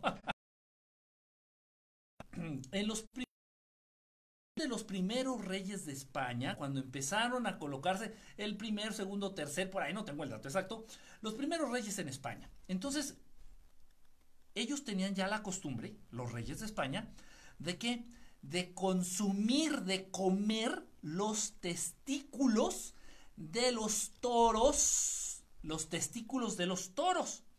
¿Por qué? Porque ellos ya sabían, ya se tenía conocimiento que en los testículos, no nada más de los toros, sino de cualquier animalito, incluido el humano, existían unas sustancias que precisamente era lo que le diferenciaba a un hombre de una mujer, que era lo que le daba, dice, bueno, ¿qué diferencia hay entre un hombre y una mujer? Pues la bolsita que le cuelga con dos bolas, ahí debe de estar el secreto. No, no había química, ni era, no, no, era más o menos así lo dedujeron. Entonces, ¿cuál es la diferencia? Pues la bolsita con las dos bolitas, ok. Eso es lo que hace a los hombres más fuertes, a diferencia de las mujeres, es lo que les da las características sexuales secundarias al, ser, al hombre de la mujer. Entonces los reyes, los primeros reyes de España, precisamente en España, ya tenían la costumbre de comerse los testículos de los toros a mordidas. ¿Esto cuando lo hacían? Pues cuando tenían que ir a la batalla, cuando tenían que ir a, a pelear espadas contra pueblos vecinos o cuando tenían que invadir otros pueblos o cuando se querían chingar, eh, invadir, sí, invadir, chingarse otras tierras, eh, cosa que ya ni se hace, ¿no? Entonces, bueno, ellos ya tenían la costumbre esta. De pronto, escuchen, esto es muy importante muy interesante. De pronto, y esto fue incluso antes de Cristo, esto que se dieron cuenta de esto antes de Cristo. De pronto se dan cuenta que si te consumes los huevos de los toros, los testículos de los toros,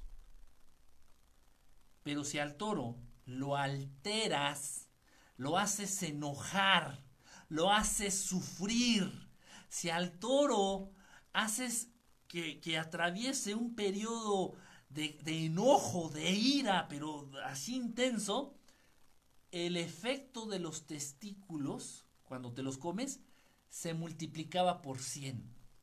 Y entonces, mis queridos amigos, que surge la fiesta brava, jolines, que surge la fiesta brava allá en la madre patria y olé. Y específicamente eran las primeras corridas de toro, eran enfocadas precisamente para el rey.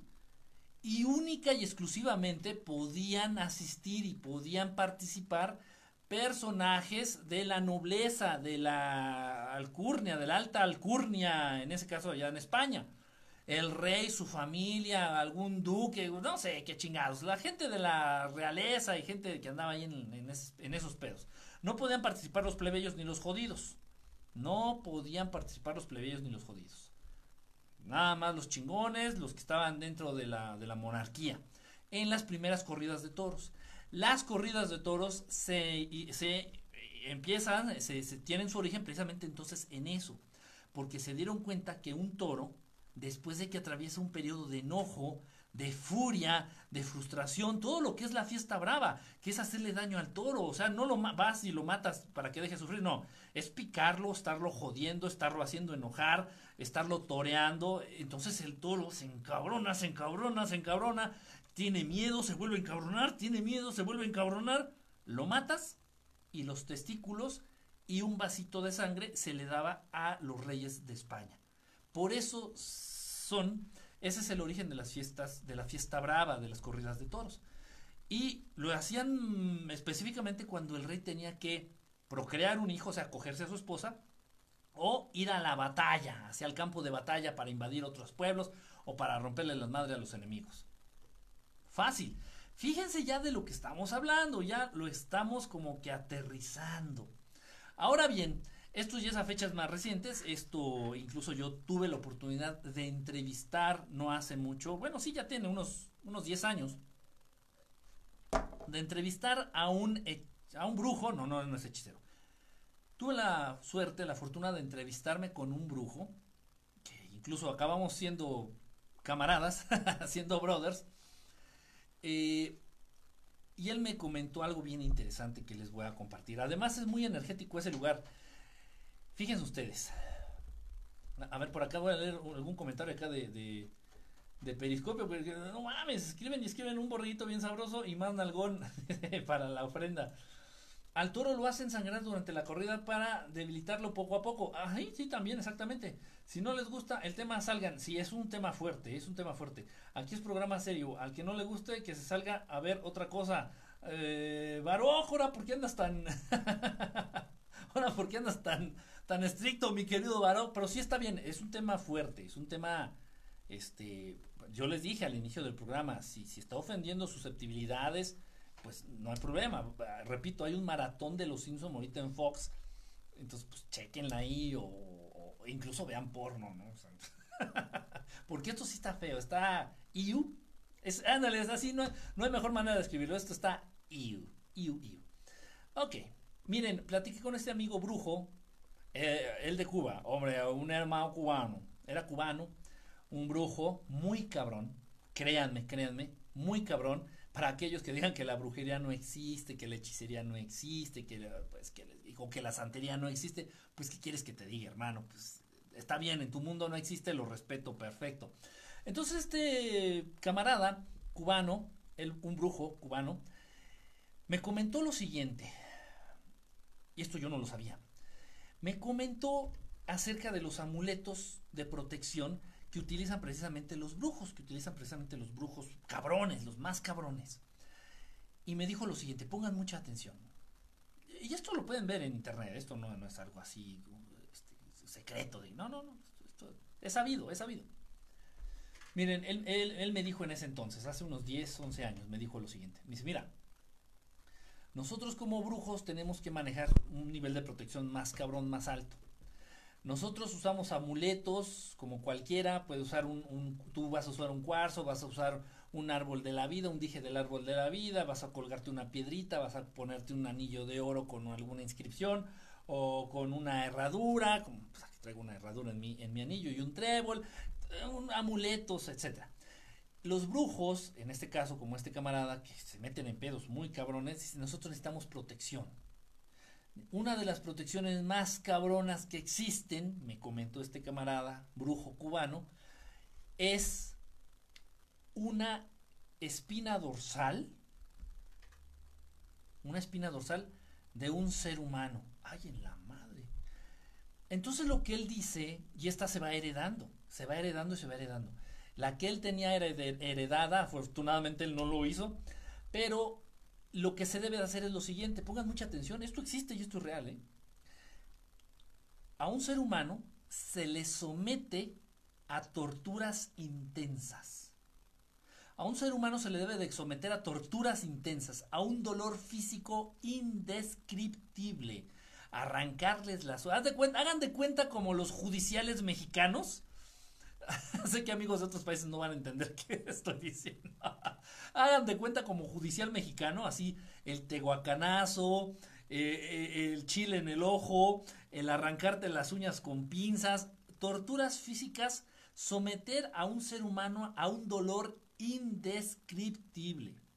Posteriormente, generar miedo en él.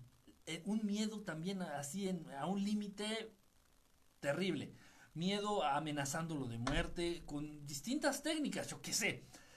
Entonces, ya que este ser humano haya pasado por este dolor físico intenso y haya atravesado por esta fase de, de, miedo, de miedo, se mata a este ser humano, se le quita la vida y se le arranca la, la espalda, la columna vertebral.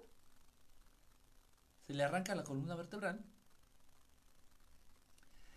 y esa columna es precisamente la que va a fungir, la que va a funcionar, a servir como amuleto. Como amuleto para eh, los brujos. Y este amuleto se van, se van heredando, se van pasando, se van, no específicamente a tu hijo, puede ser que igual tú tuviste como brujo un aprendiz y ese aprendiz salió chingón y pues tú ya en su momento le, le heredas o le pasas tu amuleto y es una columna vertebral humana. Interesante. Entonces dije, pero ¿por qué? Me dice, es que se carga, así fueron las palabras de este amigo. Dice, es que la columna se carga, se carga de, una fuerza muy poderosa y esa fuerza, si tú la pones a tu servicio, esa fuerza es la que te va a proteger. Ay, en la madre. O sea, si yo me quedé así de que, wow, no, no, me hubiera esperado una, una, una, una cosa así, yo no, no, no, me hubiera imaginado, no me hubiera imaginado que existía algo así, francamente. Ay, café calientito, no, no, otro nivel, otro nivel. Ok. Bueno, entonces fíjense cómo se esos, se hacen esos amuletos este, de protección para ciertos brujos. Ahora bien, ya después de entender todo esto, de ver el largo camino que hemos atravesado, se ha atravesado a lo largo de la historia del ser humano, por el consumo de la sangre, por el ritual de la sangre, por el misterio que hay detrás de la sangre, ya lo aterrizamos específicamente en lo que es el adrenocromo. En la actualidad esto eh, se está dando a conocer por ahí, es que se les ha ya, se les ha escapado ya mucha información. A las altas esferas, a las altas esferas, a la élite ya se les ha escapado mucha información.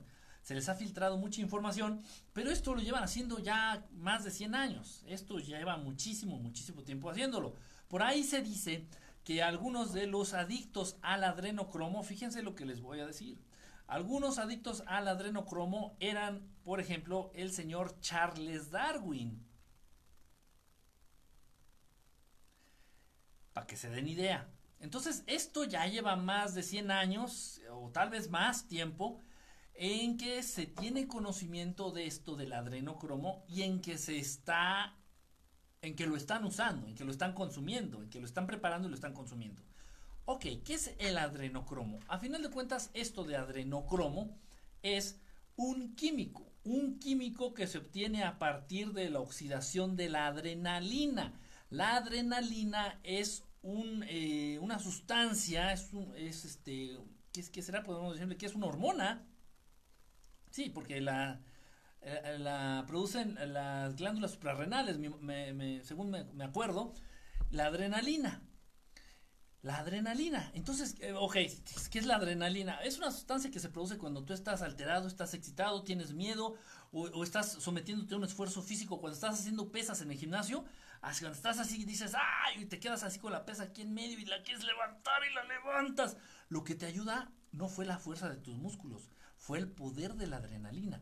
Hay muchas cosas, muchas hazañas a nivel humano que no se pueden explicar por ejemplo, ah, hubo una ocasión, esto es cierto, este caso es cierto, hubo una ocasión en donde un carro iba a atropellar a un niño. Y te estoy hablando en un barrio en donde viví yo hace unos 20 años. Este carro iba a atropellar al niño. Yo no lo vi con mis propios ojos, ¿eh? pero pasó ahí a dos metros de donde yo estaba, 20 metros de donde yo estaba. Un carrito iba a atropellar a un niño, entonces el niño estaba en la pendeja, el señor del carro yo creo que estaba más en la tonta, distraído pero ¿quién se dio cuenta de esto? La mamá. La mamá del niño, que estaba ya a la mitad de la calle, quincle pendejo. La mamá fue la que se dio cuenta. Entonces la mamá corre hacia donde va a pasar esto que van a atropellar literalmente a su hijo. Corre y, es en serio esto, ¿eh? Le pega al carro y el carro se, se, se ladea. Iba el carro así normal, iba a atropellar al niño, llega la mamá, no sé cómo le pegó al carro. yo no lo vi, eso me lo platicaron. Y se hizo un borlote. Yo estaba comiendo ahí cerca de donde pasó esto. Yo estaba comiendo. Entonces, imagínense, toda la gente, todo el ruido, todos se salieron. ¿Qué, ¿Qué pasó? ¿Qué pasó? Salgo yo, ya ahí de la fonda, el restaurancito donde estaba comiendo, y el carro no estaba así, el carro estaba así. de lado. Digo, ¿qué pasó? No mamen, no mamen. El niño llorando, sí, seguía el niño a la mitad de la calle, es pendejo, seguía y la mamá más. ah, pues la señora, una, una, una mujer joven, a ver, de unos 30 años en ese entonces, no sé cómo le haya pegado al carro, era un carro pequeño, hay que, hay que ser honestos, era un Chevy, no sé si lo conozcan en otros países, era un Chevy. La, señora, la mujer, la mamá del niño que estaba ahí en la calle, que iba a ser atropellado, no sé cómo golpea el carro y lo voltea. Chingate eso. tú dices, una señora de un metro sesenta que no pesa más de 50 kilos, no puede tener la fuerza necesaria para voltear un carro, para levantarlo menos para voltearlo. A ver, ¿cómo estuvo eso ahí? Ok, podemos entenderlo, de pronto recibió asistencia de Los Ángeles, de pronto, no sé, podemos explicarlo de muchas maneras. Una muy, muy coherente, una que puede ser muy creíble, es precisamente eso, el poder de la adrenalina. La mamá, al ver a su hijo en riesgo de, en verdadero riesgo de muerte, dio un respiro y corrió esta sustancia, la adrenalina, por todo el torrente sanguíneo de la señora y con esa cantidad bestial de adrenalina fue capaz de voltear un carro. No lo levantó, le pegó, no sé cómo le haya pegado. Ya yo no, yo no tuve oportunidad de entrevistar a la señora, ni de preguntar, ni de investigar el chisme. Pero dicen que le llegó y le pegó, así se le dejó ir encima al carro y lo volteó.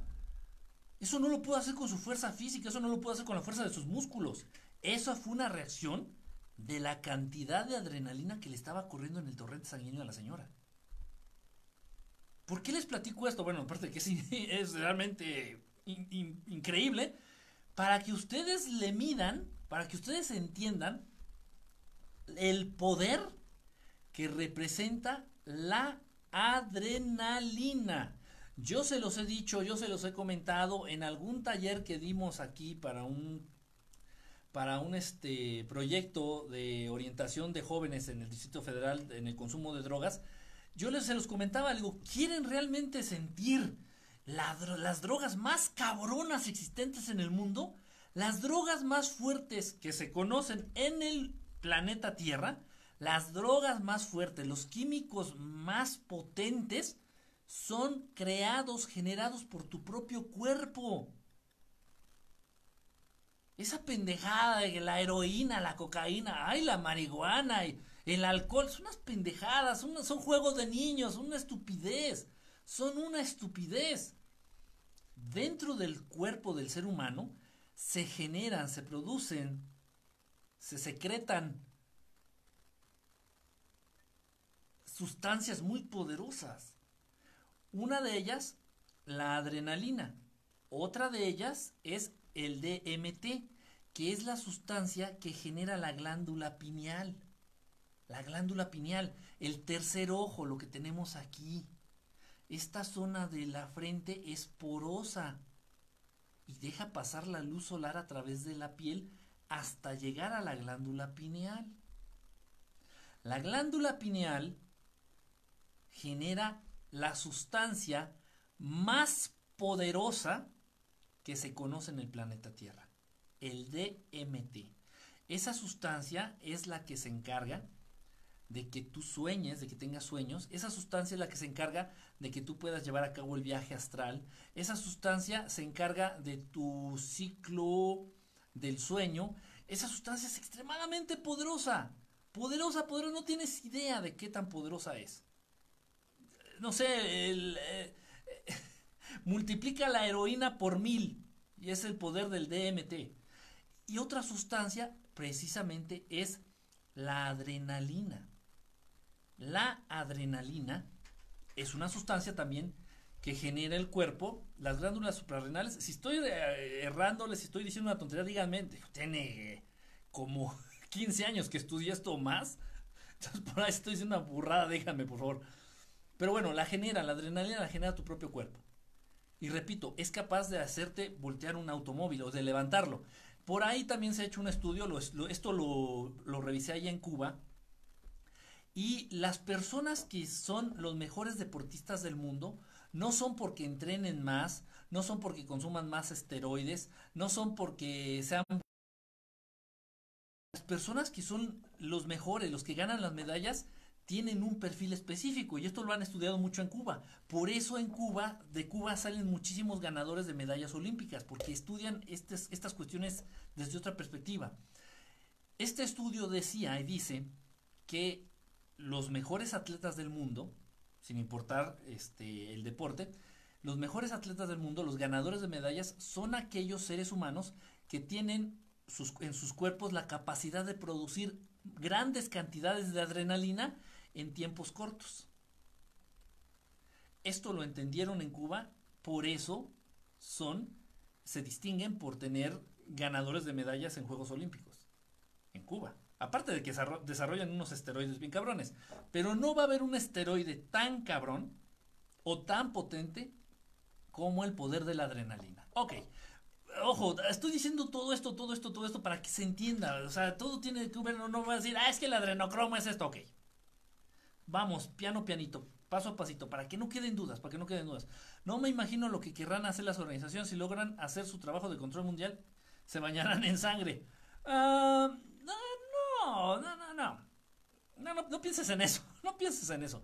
Yo lo probé y es algo chido. ¿Ves? Comí fractales en el viaje y es diferente en cada persona. Ok, miren. Entonces, ya nos estamos dando idea de qué tan poderosa es la adrenalina.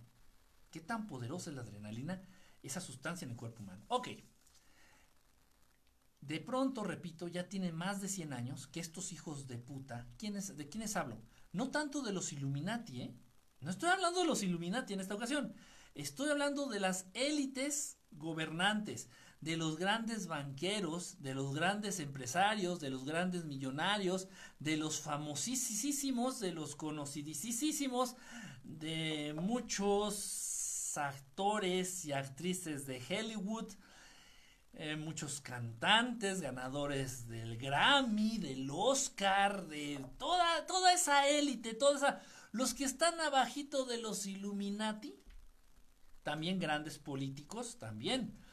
Es una, es una droga que consumen todas estas, estas personas, o estos seres que están, repito, abajito de los Illuminati. Los Illuminati no tanto. Son ellos. ¿Qué hacen? pues toman a personas, principalmente jóvenes, no niños, no es común que lo hagan en niños. Eh, porque el niño no tiene la capacidad de experimentar tanto miedo. O sea, un niño le dice, te vas a morir, dice, pues bueno, pues... O sea, un niño no te va a captar más, no puedes generar tanto miedo ni tanta adrenalina en un niño. Pero en un adolescente sí. Por ahí ustedes eh, chequen un video, hay muchos videos, hay muchos, algunos son falsos, algunos son reales. Con uno que sea real ya, ya, ya le hicimos.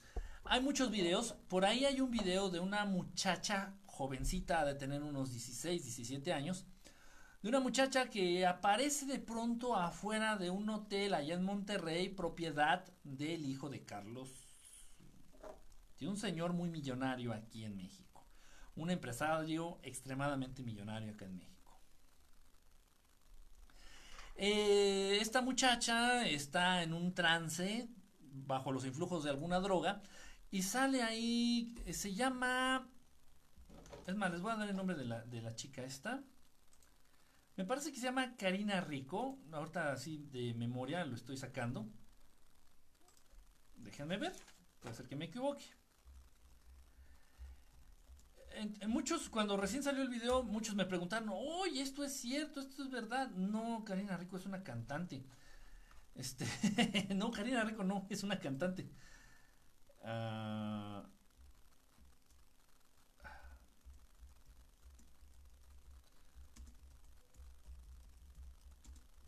a ver, déjenme ver si lo...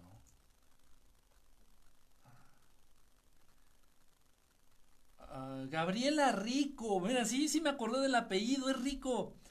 O sea, se apellida Rico. Gabriela Rico, así se llama la muchacha. Bueno, entonces esta muchacha aparece afuera de un hotel propiedad del hijo de un, del señor más millonario de México y resulta que estaban teniendo una fiesta, una, en esos medios se les dice hawaianadas. Ahí nomás les, les paso el chisme. Estaban haciendo una hawaianada ahí en el penthouse de ese hotel propiedad del hijo del hombre más millonario en México. Y pero no nada más estaba él, estaban hijos de expresidentes, por ahí hay el expresidente mexicano, que su apellido empieza con Z, por ahí el, el hijo del expresidente mexicano, que estuvo involucrado actualmente con una secta en donde le ponen con un fierro caliente el nombre de la secta ahí en la piel de las mujeres después de violarlas, bla, bla, bla, bla, bla en donde también está involucrada su esposa, que es una actriz güerita que salió en la novela de Carrusel de Niños. que, bueno, ustedes saben, entonces están todos estos porque son cuates, todos ellos se conocen. Ya entienden qué tipo de élite estamos hablando que consumen esta droga. Ok, entonces aparece esta chica fuera del hotel ahí como en un trance, como drogada y diciendo tonterías, aparentes tonterías, diciendo que no, que la reina de Inglaterra consume carne humana y que vieron a Mickey Mouse. Aquí hago una aclaración todas estas élites están muy vinculadas, muy ligadas a los procesos del MK Ultra. Disney, Disney, la empresa Disney, es la número uno en el desarrollo de técnicas de control mental MK Ultra. Por eso las orejitas de Mickey Mouse, ustedes van a ver a Britney Spears portando las orejitas de Mickey Mouse, ustedes van a ver a, Michelle Obama portando las orejitas de Mickey Mouse, ustedes van a ver a Cristina Aguilera con las orejitas de Mickey Mouse, ustedes van a ver a a tenistas, a futbolistas, a actores, a cantantes, a actrices. Ustedes van a ver a este. Mm, ¿Cómo se llama este pinche loco? Marilyn Manson con sus orejitas de Mickey Mouse. Todo esto, todo esto tiene que ver precisamente con, se vincula directamente con esta empresa de Disney y con, que repito, Disney, más que hacer películas para niños y cosas bonitas, unos hijos de putísima madre, que eso es una empresa dedicada precisamente al desarrollo de técnicas de control mental. Todas las películas, lo siento, ya sé que ya sé que tú para sacudirte a tus hijos un ratito les pones el canal de Disney Channel y que vean las películas y que se embrutezcan con con, con este con Lilo y Stitch y que se embrutezcan con la sirenita y que se apendejen con todas las películas son para niños. Yo lo sé que lo haces con la mejor intención, pero todo todo lo que produce la empresa de Disney es precisamente enfocada al control mental. Por eso son estas orejitas. Entonces esta niña, esta chavita de, de Monterrey, que se llama Gabriela Rico, o se llamaba, ojalá y no, esta chavita de, eh, de, Monterrey sale allá afuera del hotel diciendo, y es que vi a Mickey Mouse, y andaba Mickey Mouse, y comían carne humana, y la reina de Inglaterra come carne humana, y, una, una, serie de cosas que dices, ¿de qué están hablando? Habló de cómo asesinaron, de los planes que formaron estos, esta élite, para asesinar a algunos algunos este, políticos mexicanos, hablando de cómo derribaron helicópteros, o sea, cosas terribles que son reales. Pero muchos de ustedes no conocen porque no tienen ni puta idea de todo esto. Y no los culpo. Y aparte mejor, porque no te torturas sabiendo estas cosas. Entonces esta chavita parecía como loca. Como loca ahí hablando de que no, y que entonces este, yo vi y, quién se quita, no me acuerdo qué tantas cosas decía. Búsquelo en internet, aquí está, se llama Gabriela Rico, búsquelo en YouTube. Les voy a mostrar ahí rápido aquí a los de...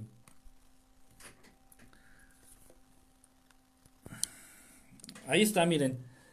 Gabriela Rico Jiménez, esta es la chava que aparece de pronto afuera de un hotel, propiedad del hijo del hombre más millonario en México.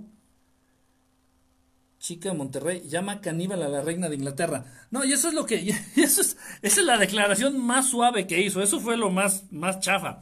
Ok, estaban teniendo una hawaianada, una fresh party, una fresh party, party, como dicen ellos, una fresh party, una fiesta fresca ahí en el penthouse de este, de este lugar en Monterrey y utilizan a estas chavitas jóvenes como esclavas sexuales y también a algunas de ellas las someten a estas torturas físicas, las someten a dolores físicos muy intensos, las someten a estas sensaciones de miedo, de miedo intenso, eh, arriesgando sus vidas, por ejemplo, arriesgando sus vidas, poniendo en riesgo sus vidas, y entonces ellas, estas muchachas, generalmente son mujeres, este, atraviesan estas situaciones de miedo, de miedo intenso, atraviesan estas situaciones de, de dolor físico extremo, y ya cuando están en el punto, casi para desmayarse, para desvanecerse ya por esas situaciones,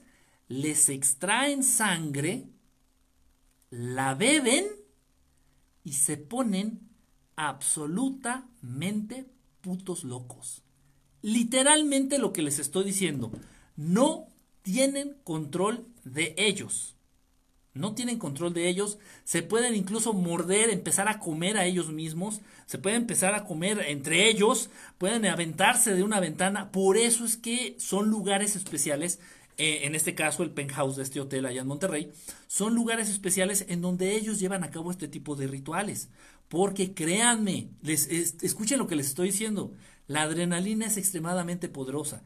Y estas muchachitas, cuando son, son las someten a estos dolores extremos, a estas situaciones de, de vida o muerte, o de estar este, jeopardizing, no sé cómo se diga en español, están este, jeopardizing la, la vida, si están jugándole a la ruleta rusa, están diciendo, ay, me van a matar, no me van a matar. O las, las ponen así por, las avientan a estas chicas por las ventanas y las agarran de los tobillos y luego de pronto les sueltan un tobillo y sienten que se van a morir, sienten que se van a Imagínense la situación, por favor, o sea, imagínense, pónganse en, los zapatos de estas muchachas. Y ya que generaron todo ese, se desvanecen. Tanto dolor, tanto sufrimiento, tanto miedo se desvanecen y ahí les extraen la sangre se la deben. Ojo, y estoy hablando de las cosas más. Estoy hablándolo de un modo muy, muy tierno. Les voy a decir, hay veces que les extraen la sangre y se las inyectan directamente en los genitales.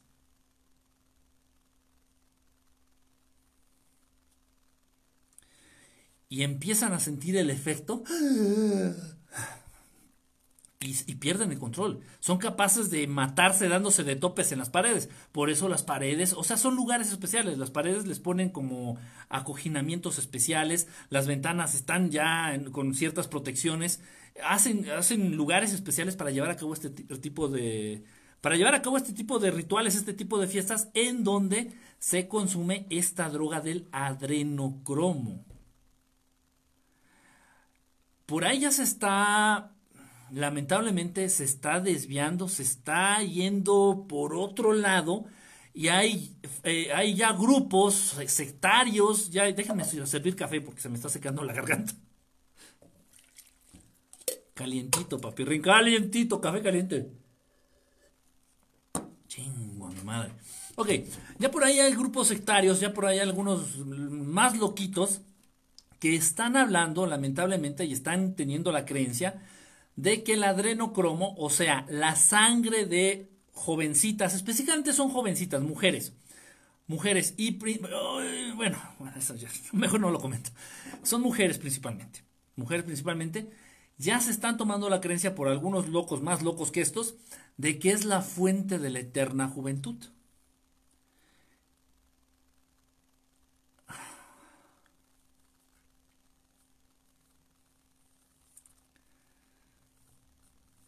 Y sí, entonces, no, no, no estoy diciendo que sí sea, no, no, no, eso es real, o sea, ya, ya están saliendo muchos locos pensando eso. Ahora imagínense, ya existe, actualmente existe el mercado negro de adrenocromo. Eh, aquí en México es muy común la trata de blancas, la trata de personas. No es un misterio. Aquí en la Ciudad de México, si tú vas a la zona de la Merced, que es el, uno de los mercados más grandes de Latinoamérica de frutas y verduras y flores, si tú vas al mercado de la Merced aquí en la Ciudad de México, hay muchas prostitutas. De pronto las prostitutas ya no dejan tanto dinero, ya no dejan tanto dinero. Entonces lo que están haciendo estos grupos, estos padrotes, estos chulos, o no sé cómo les diga en tu país, estos PEMS, en inglés, estos padrotes lo que están haciendo precisamente es obtener adrenocromo, de las prostitutas que ellos manejan y comerciarlo y venderlo. Lamentablemente fue un arma de dos filos que la gente normal, como nosotros, como tú, como yo, tuviéramos acceso a esta información. Porque yo se los he dicho, la información sí es importante, es interesante, el conocer, pero de pronto puede llegar a ser un cuchillo, y con un cuchillo, repito, es una herramienta. Podemos hacer una ensalada deliciosa o sin querer nos podemos enterrar este cuchillo y hacer daño. Mucha gente ignorante, mucha gente egoísta, mucha gente desviada, mucha gente con tendencias oscuras ha creído que ahí radica en, este, en esta supuesta droga del adrenocromo, que es real, existe obviamente, es adrenalina humana, que en, este, en, este, en esta sustancia existe la fuente de la juventud o el, eh, tiene un nombre, este, ay, se me fue, se me fue, el afrodisíaco más poderoso.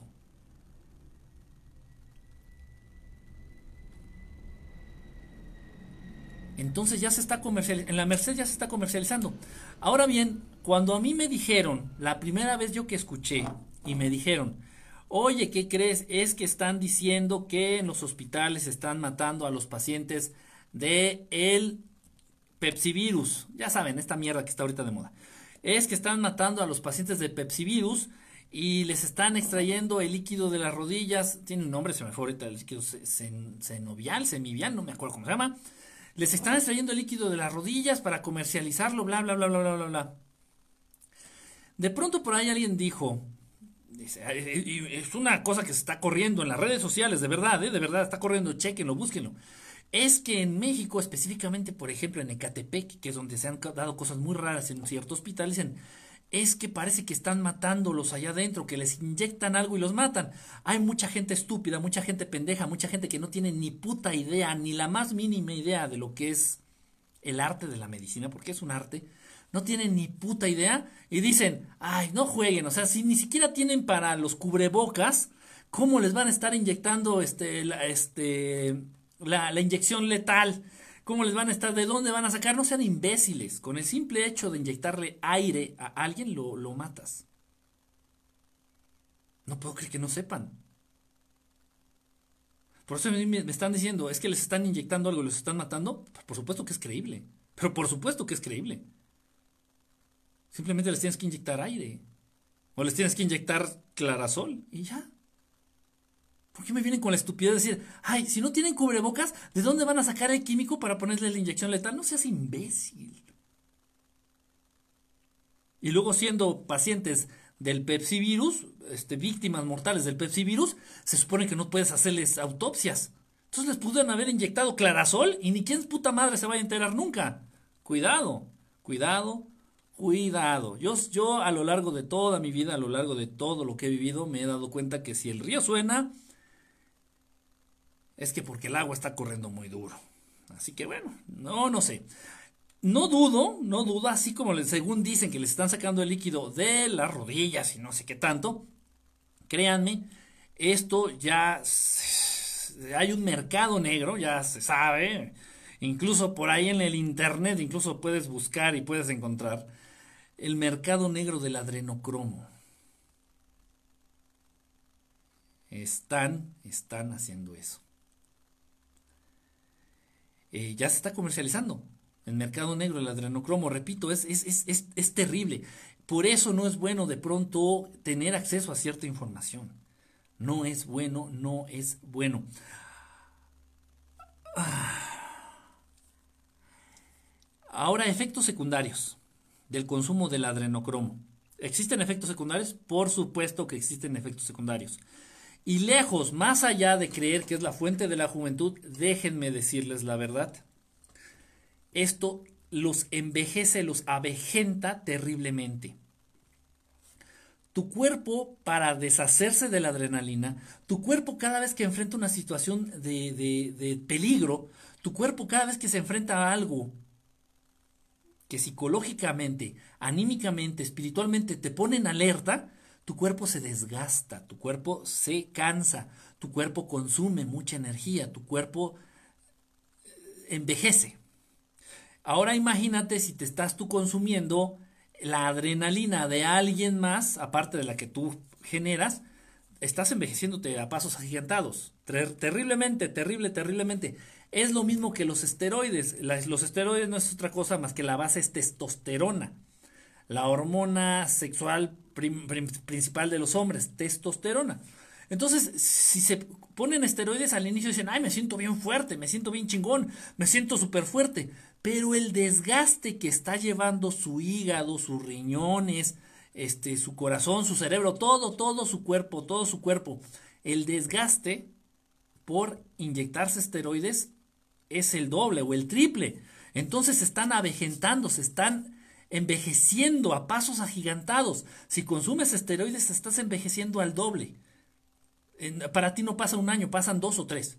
Si estás consumiendo adrenocromo, que es adrenalina ajena, estás avejentándote, este, por cada año normal que pase, te estás avejentando dos o tres o cuatro años. Entre más poderosa sea la sustancia, más envejeces créanlo o no. Esto, por supuesto que lo saben los Illuminati. Ojo, y aclaro, esta no es una droga de los Illuminati. He visto mucha desinformación en las redes sociales y dicen, ay, lo que pasa es que el adrenocromo es la droga de los Illuminati. Ellos no son tontos. A ver, quiero aclarar algo. Quiero aclarar algo de una vez. El dueño, el dueño de la Philip Morris, Philip Morris, que es la empresa tabacalera más poderosa y más grande del mundo, el dueño, el director, el chingón, los meros meros chingones de la Philip Morris no fuman. Como los directivos más chingones de la cervecera Cuauhtémoc Moctezuma no toman cerveza. El Chapo Guzmán no consumía cocaína. No consume cocaína. Para nada. Que la consuman los pendejos, como ustedes. Ahora bien, el dueño, no me acuerdo de su nombre, el dueño de Bimbo, del que hace el pan este del osito Bimbo, acá en México y en muchas partes de Latinoamérica, el director de Bimbo, los altos ejecutivos de Bimbo, no comen sus productos. Saben a la perfección la cantidad de mierdas y la cantidad de venenos que contiene cada pinche bolsita con sus productos y ellos no comen. Creo que se llama Sirvent. Se apellida Sirvent, el director, el dueño de Bimbo, el, fundador de Bimbo. Pues ellos no consumen sus mierdas. Dicen, no, ni madres, que la consuman los pendejos. O sea, todos ustedes. que se coman los gansitos ellos. es increíble. Pero no lo creen. Del mismo modo los Illuminati. Los Illuminati te estoy hablando que el, el cabrón este del Rockefeller, el que según recién se murió, según, este, te estoy diciendo que vivió hasta los 120 años, 125, no sé cuántos años reales, humanos. Tenía como 130 años. Nos hicieron creer que tenía 90. Tenía mucho más. Todos ellos tienen muchísima más edad de la que ellos dicen tener. Igual la reina de Inglaterra. La reina de Inglaterra va para los 140 años. Quien lo quiera creer, quien no lo crea, Servige se llama así, Servige, ese güey. Él no come pan bimbo, ¿eh? El director, fundador, creador de la empresa Bimbo no consume sus productos. Que se lo coman los pendejos, los pobres, los jodidos. Entonces los Illuminati buscan, obviamente, eh, eh, ¿cuál es la recompensa de los Illuminati? Aquí hay mucho, mucha confusión.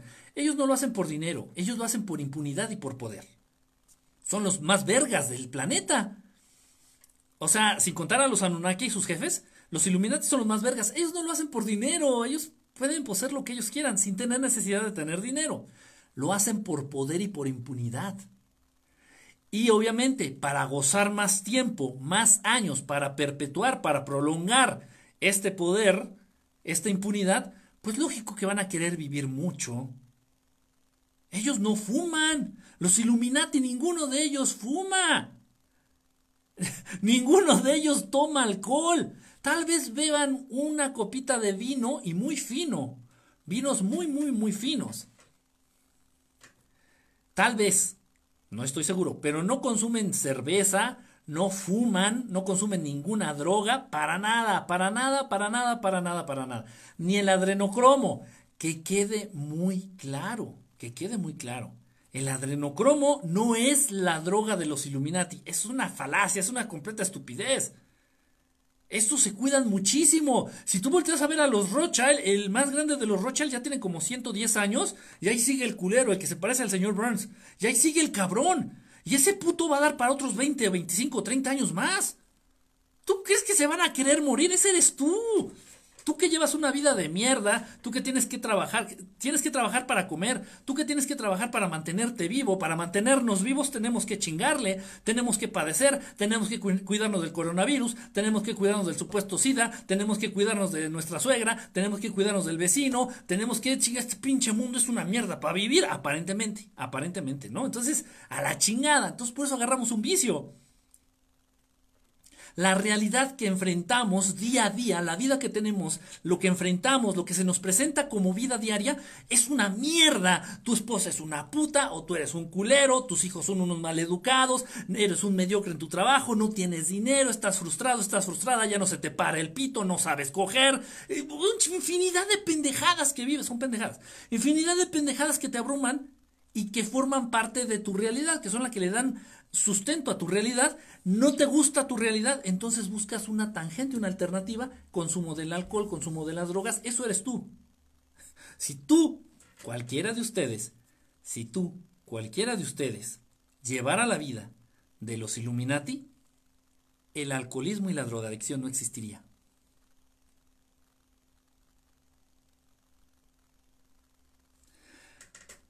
Yo estoy tan feliz, yo, yo, yo, Enrique Estelar. Yo estoy tan feliz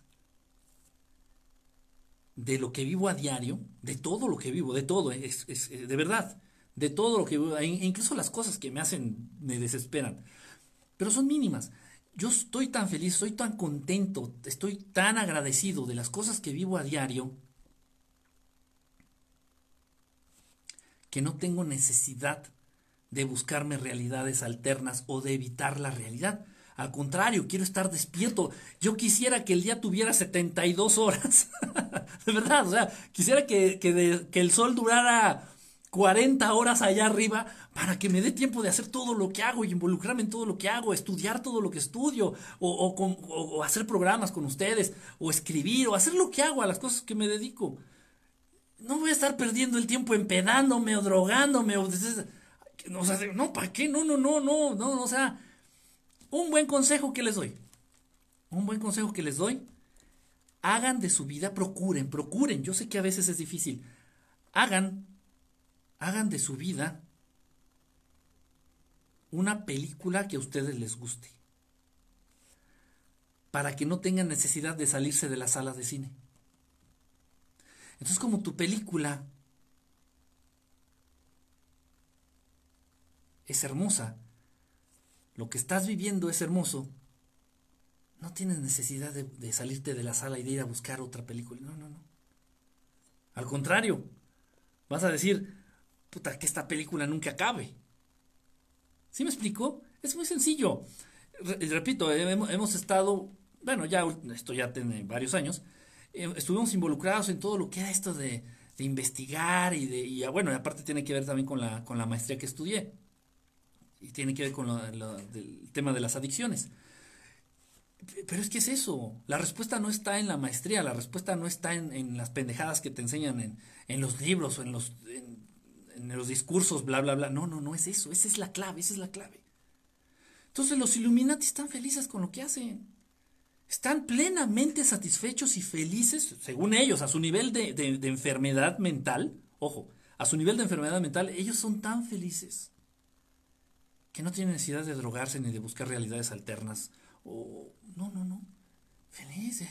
Ah, ellos amanecen. Qué bien, soy Rockefeller.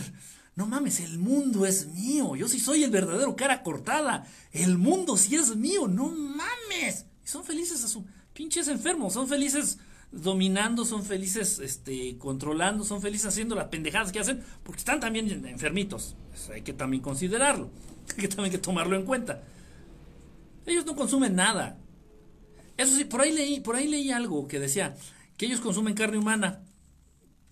Se dice, no lo sé, yo nunca he estado ahí en una fiesta o en un buffet o en, en una comidita donde sirvan tacos de niño o, no, tacos de nalga, tacos de nalga de, de, de güera o no, no sé.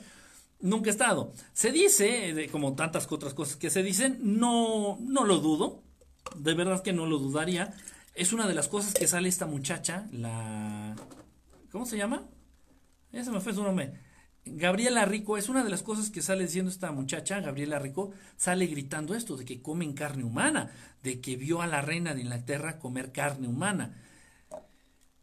Esta es parte de otros rituales, es parte de otros rituales, tiene que ver directamente, pero el contenido, ojo, por favor, por eso es un tema que a mí no me interesa mucho.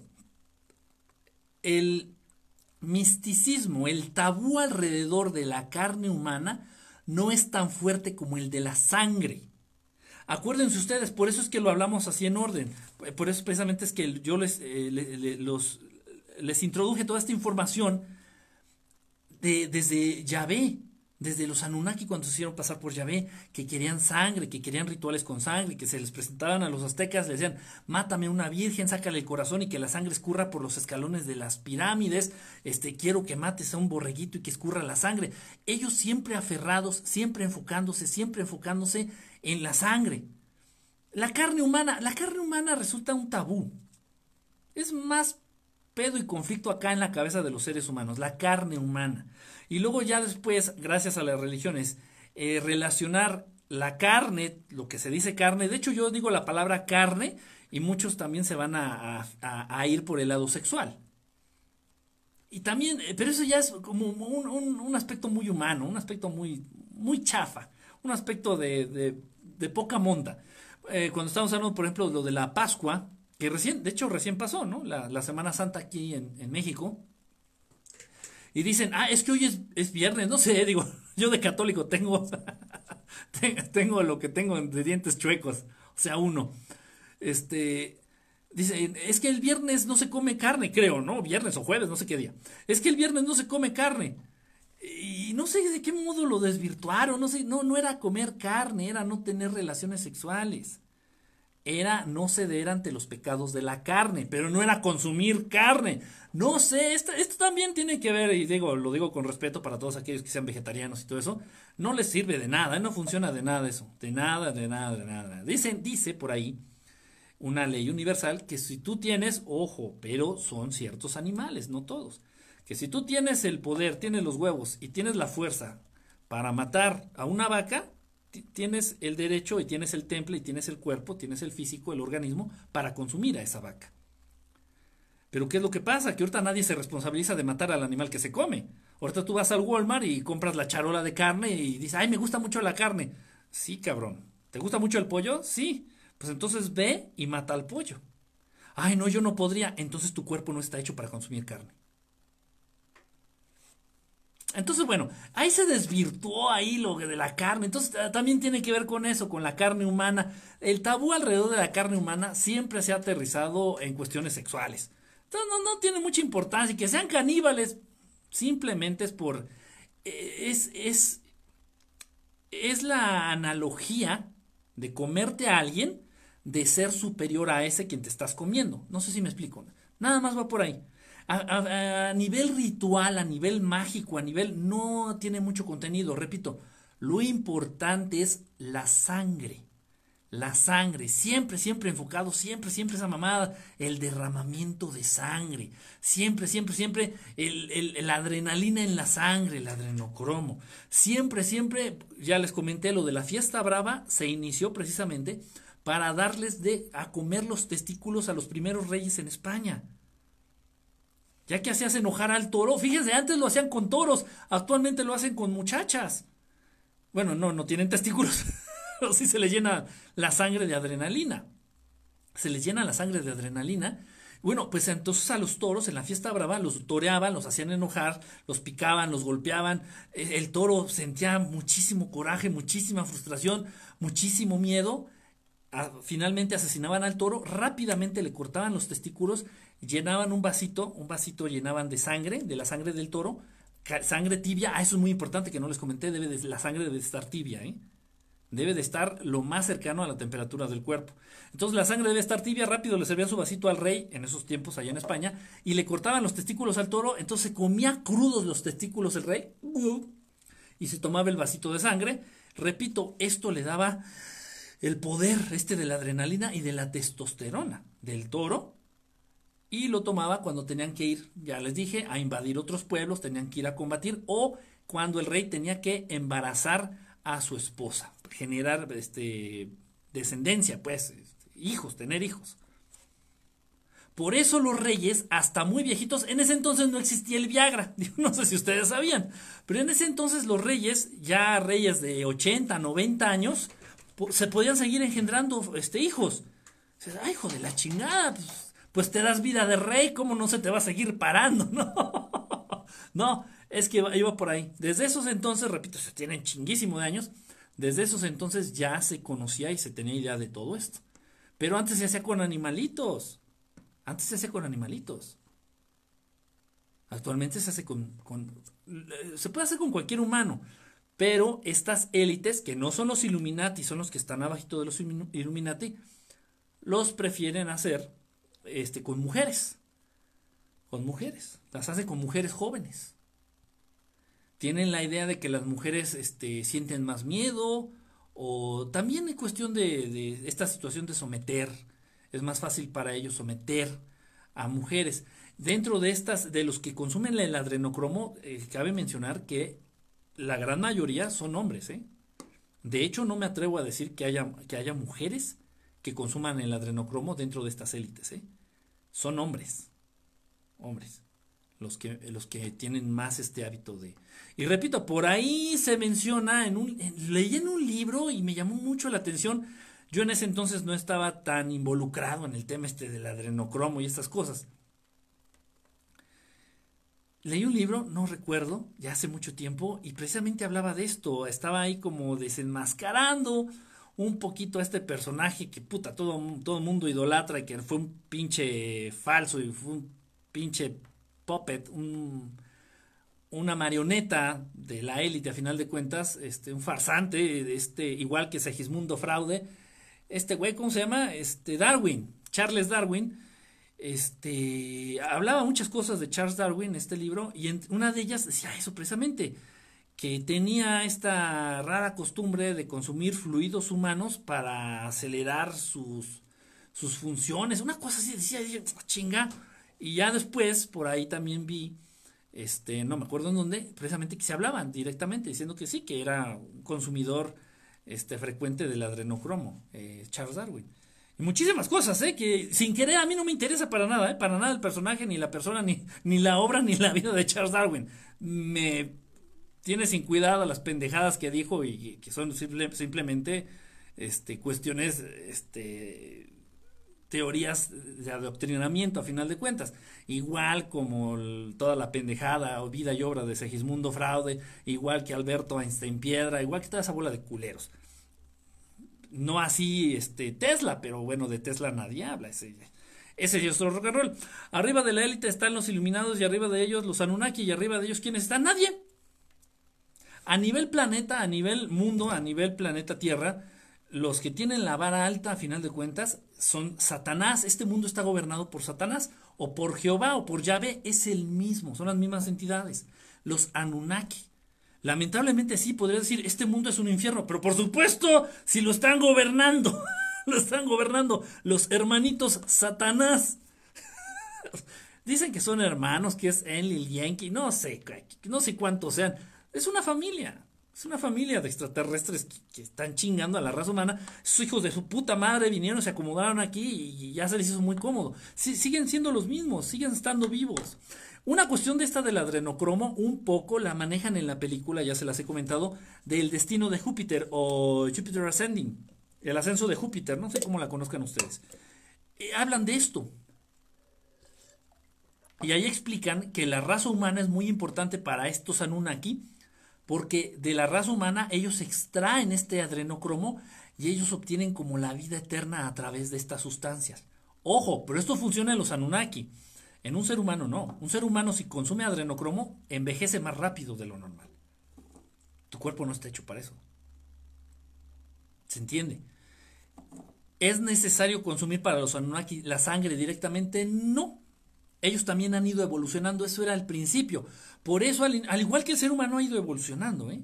Por eso al principio los Anunnaki, que se hicieron pasar por dioses, por Jehová, por Yahvé, pedían la sangre física que escurriera y yo creo que incluso iban y por ahí le daban el, dedazo así y, se la chupaban o se la bebían, váyanse a saber.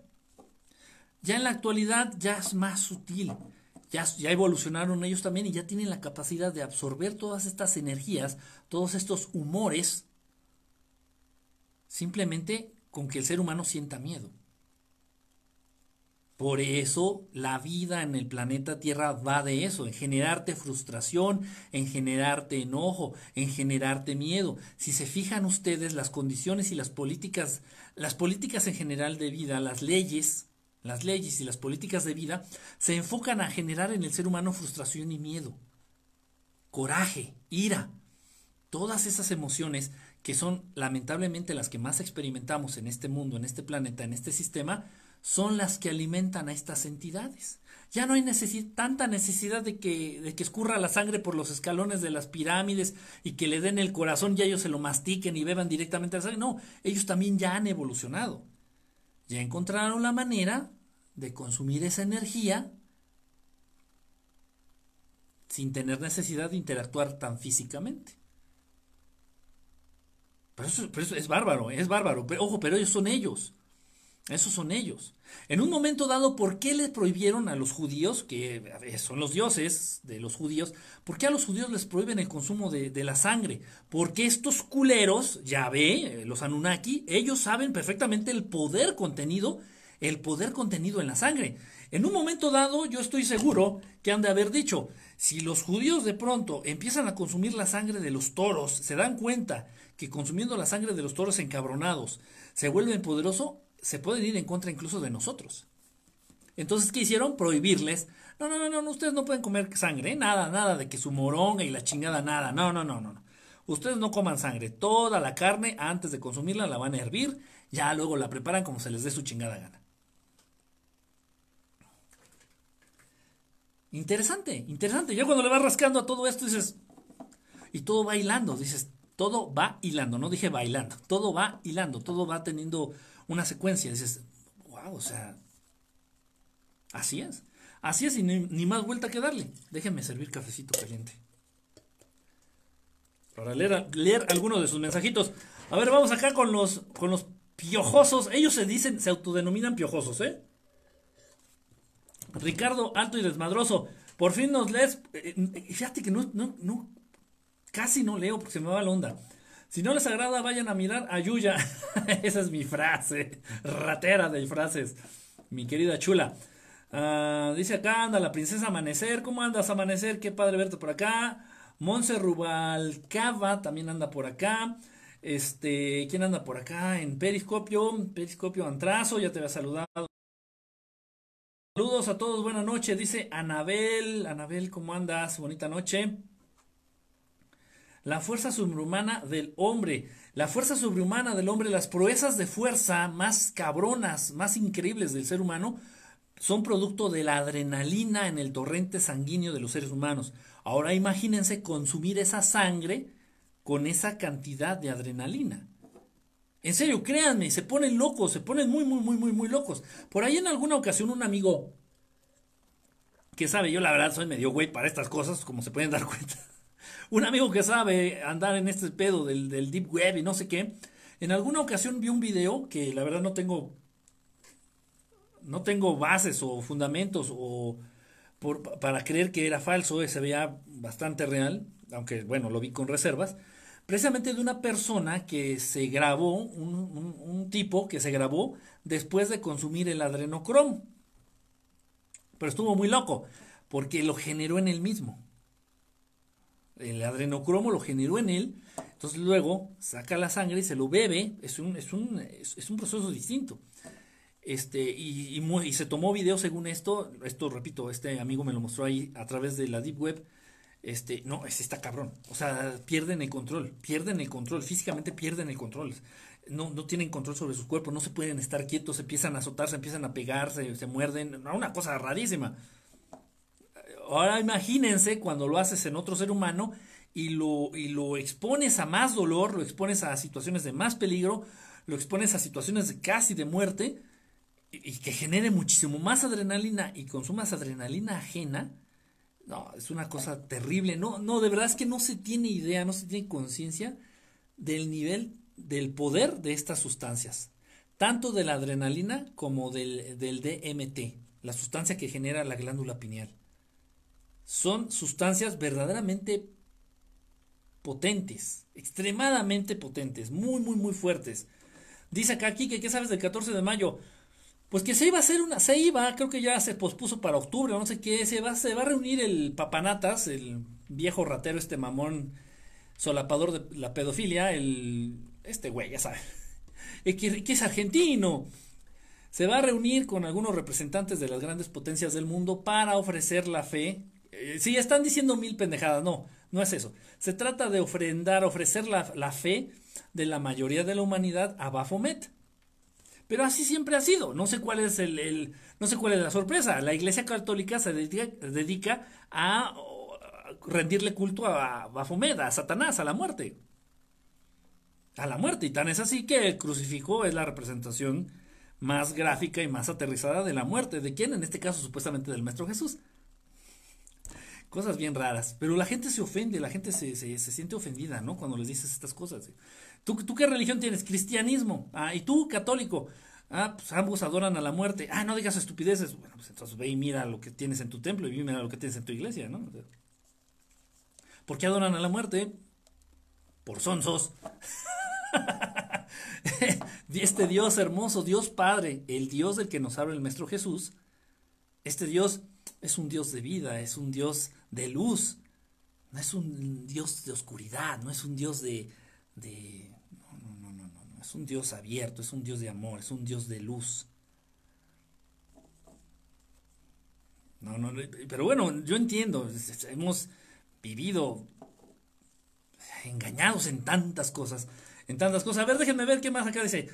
Eh, dice, un estado alterado por la urgencia. Dice, era la She-Hulk mexicana, la doñita esa. Sí, la mujer esta, créanme, no era, no estaba gorda, este, la DMT dice Montano, la molécula de Dios, hay quienes le llaman así de Montano. Imagínense el poder de esta sustancia, la sustancia que, que sale de la glándula pineal, el DMT, es una cosa terrible. No se le, por ahí hay quienes se le, yo no, nunca he consumido ayahuasca, hay quienes la, la comparan con la ayahuasca. No lo sé, no lo sé. Pero créanme, no hay cosa más poderosa, en primer lugar, que el DMT. No hay droga o sustancia más poderosa que el DMT o que la adrenalina. Y ya por ahí, como en tercer o cuarto lugar, podríamos poner a la testosterona, a la testosterona humana. Dice, mm, ah, perdón, Ay, güey. Por eso lo hacían en la isla de Epstein, lo del ritual para sacarles el adrenocromo. O como también le llamaban la isla del pecado. Muy de acuerdo, dice Martiux aquí por acá, dice Eli, esto es mucha información, da miedo, impotencia, bronca. No, no, no, no tienen por qué dar miedo, simplemente las cosas son así y esto existe. Lamentable, afortunado, desafortunadamente, esto existe porque a todos nos dio libre albedrío. Exactamente, Dios nos dio libre albedrío. Es el don más grande que este Dios Padre, Dios hermoso, nos ha dado. Resultaría estúpido creer que este mismo Dios hermoso, Padre Creador, nos castigue por hacer uso de este libre albedrío, ¿no? Dios no castiga. Castigaban en el Antiguo Testamento estos culeros que se hicieron pasar por Yahvé, los Anunnaki. Esos, esos culeros sí castigan. Si los, si Illuminati, les sirven, los premian. a ver, órale, ahí te van otros cinco años más de vida. Con sustancias, con rituales. Ellos conocen a la perfección el poder de las palabras. Ellos conocen a la perfección el poder del oro monoatómico. Los Illuminati lo que sí consumen es oro de 24 quilates. Se lo comen. Y tú y yo y muchos seres que habitamos en este planeta tenemos la capacidad de aprovechar, de consumir y de digerir el oro de 24 quilates. No vayas a morder tu pulsera corriente de 18 quilates de, de, acero en baño de 18 quilates porque te vas a morir. No, 24 quilates. Se puede consumir directamente, sí. Tú lo puedes hacer como polvito muy fino, el oro de 24 quilates, y te lo puedes comer y eso le va a brindar beneficios mm, altos beneficios a tu organismo. El cuerpo del ser humano fue creado originalmente para este para satisfacer ciertas necesidades físicas orgánicas eh, al consumir oro de 24 quilates. De pronto estos ojetes, nos, los Anunnaki, nos acostumbraron o nos obligaron a cambiar el oro de 24 quilates por el fierro. El fierro, mijito, esto que tengo aquí, por ejemplo, en la, cabecita del, encendedor es fierro. Fierro que se oxida. Fierro. Bueno, para que suene distinto en el ámbito comestible, en el ámbito de los alimentos, hierro.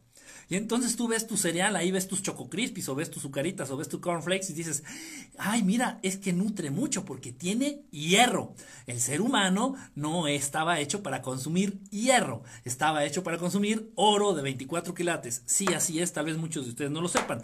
Pero cuando hablamos de que los alimentos contienen hierro, es fierro, es con F, es fierro común y corriente, es metal que es atraído por cualquier imán, por cualquier magneto, es metal.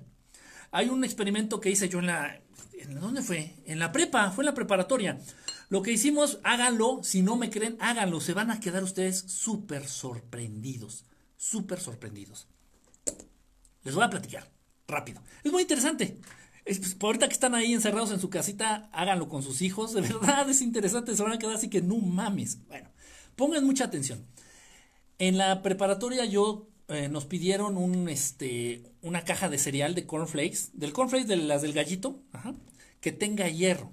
Creo que en la actualidad ya ni siquiera le están poniendo hierro al cereal. En fin, ustedes consigan un cereal que contenga hierro o fierro, es lo mismo.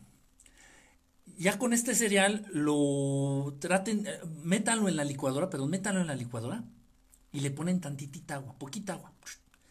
Entonces lo licúas y se hace como una pasta, se hace una mezcla. Sacas esta mezcla de la licuadora y la pones en una bolsa de plástico común y corriente como la que no tengo aquí. no tengo nada. Entonces echas esta mezcla en una bolsa de plástico. A esta bolsa de plástico le haces un nudo y la dejas reposar así en la mesa. Entonces, adentro imagínense la mezcla, ¿no? Parece así como, como engrudo, como una mezcla y rara la dejas reposar unos 10-15 minutos y luego agarras un imán, un imán que sea potente, un imán de neodimio, no sé cómo se llama, no se me fue ahorita la palabra. Toma un imán potente de unos 20 mil y entonces lo pasas por encima de la mezcla. Lo pasas unos 10 minutos y vas a recoger todo el fierro o hierro contenido en esa cantidad de cereal. Vas a ver como limadura de fierro como lo que sacan los herreros cuando están cortando un fierro, así que salpican las chispitas y son como, como limadura de fierro, así.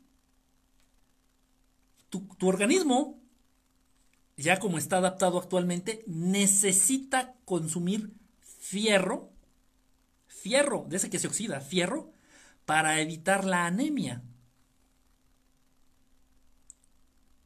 Para que no suene feo le decimos hierro. Es un fierro, es fierro. Limadura de fierro. Pero el organismo del ser humano estaba adaptado y sigue, sigue estando adaptado afortunadamente para consumir oro de 24 quilates.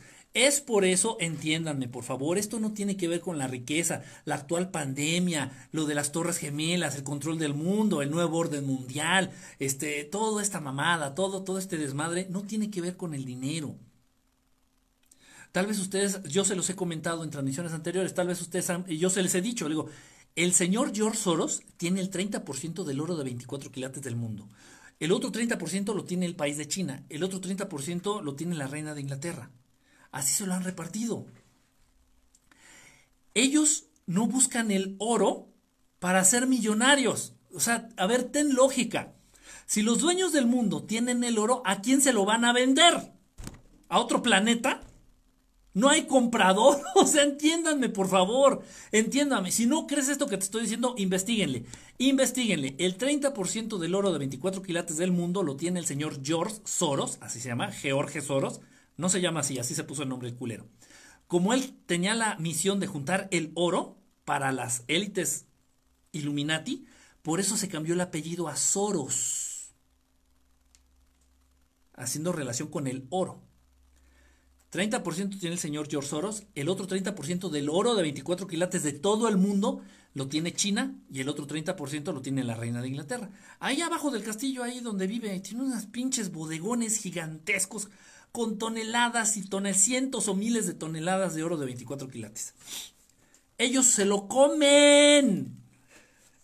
Ellos se lo comen. El oro de 24 quilates. Ellos no consumen fierro como tú o como yo, bola de pendejos jodidos, proletariados, esclavos. No, Estas élites, los Illuminati, sí lo hacen, la reina de Inglaterra también lo hace, alguno que otro banquerillo importante también por ahí, alguno que otro empresario chingón también lo hacen. Saben el beneficio que conlleva el consumir oro de 24 quilates. Prolonga la vida. Mejora las funciones de tu organismo. Pero por supuesto, pero bueno, a ver si alguien por ahí es capaz de encontrar oro de 24 quilates circulando por el mundo. Ya no. Ya no, se dieron a la tarea de recolectar todo. estos, estos changarritos pendejos pedorros que ponían un letrero afuera de su puerta y decía, se compra oro, tenían la función, la misión de recolectar todo el oro de 24 quilates del mundo.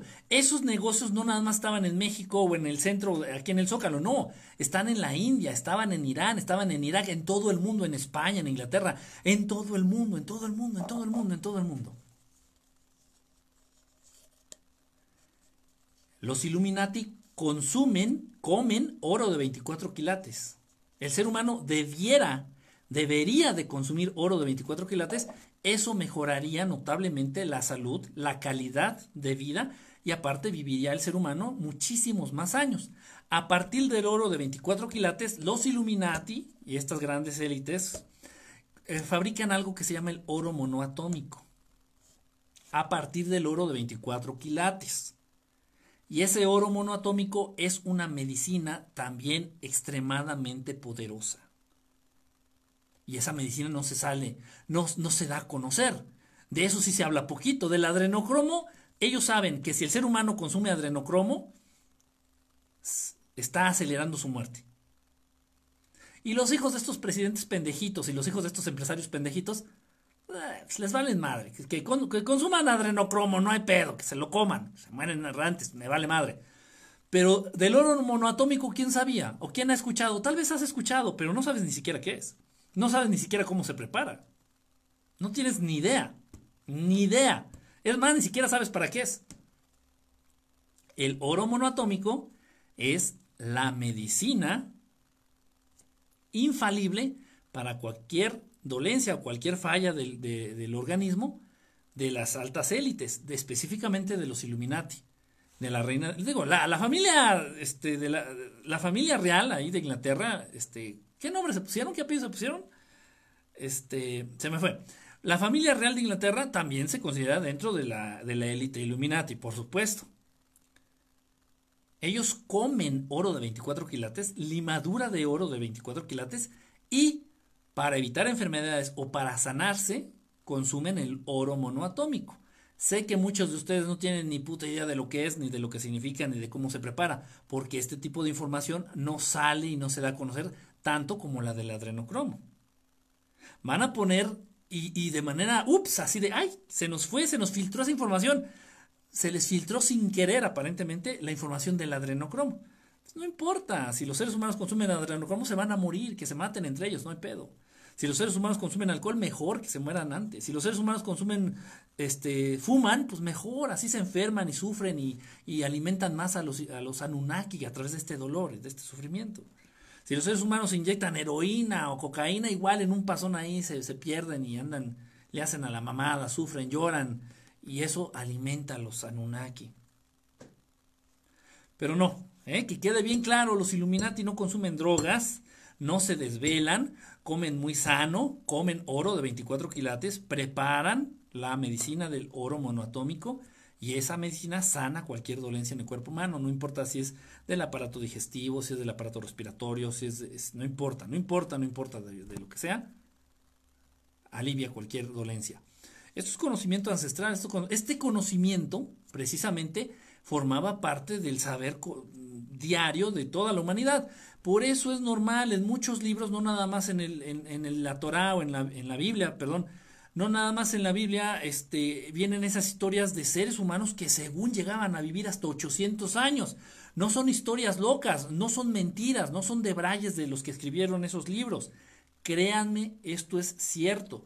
Sí fue cierto, es verdad que el ser humano tiene la capacidad de extender su vida y con una buena calidad de vida hasta los 500 años.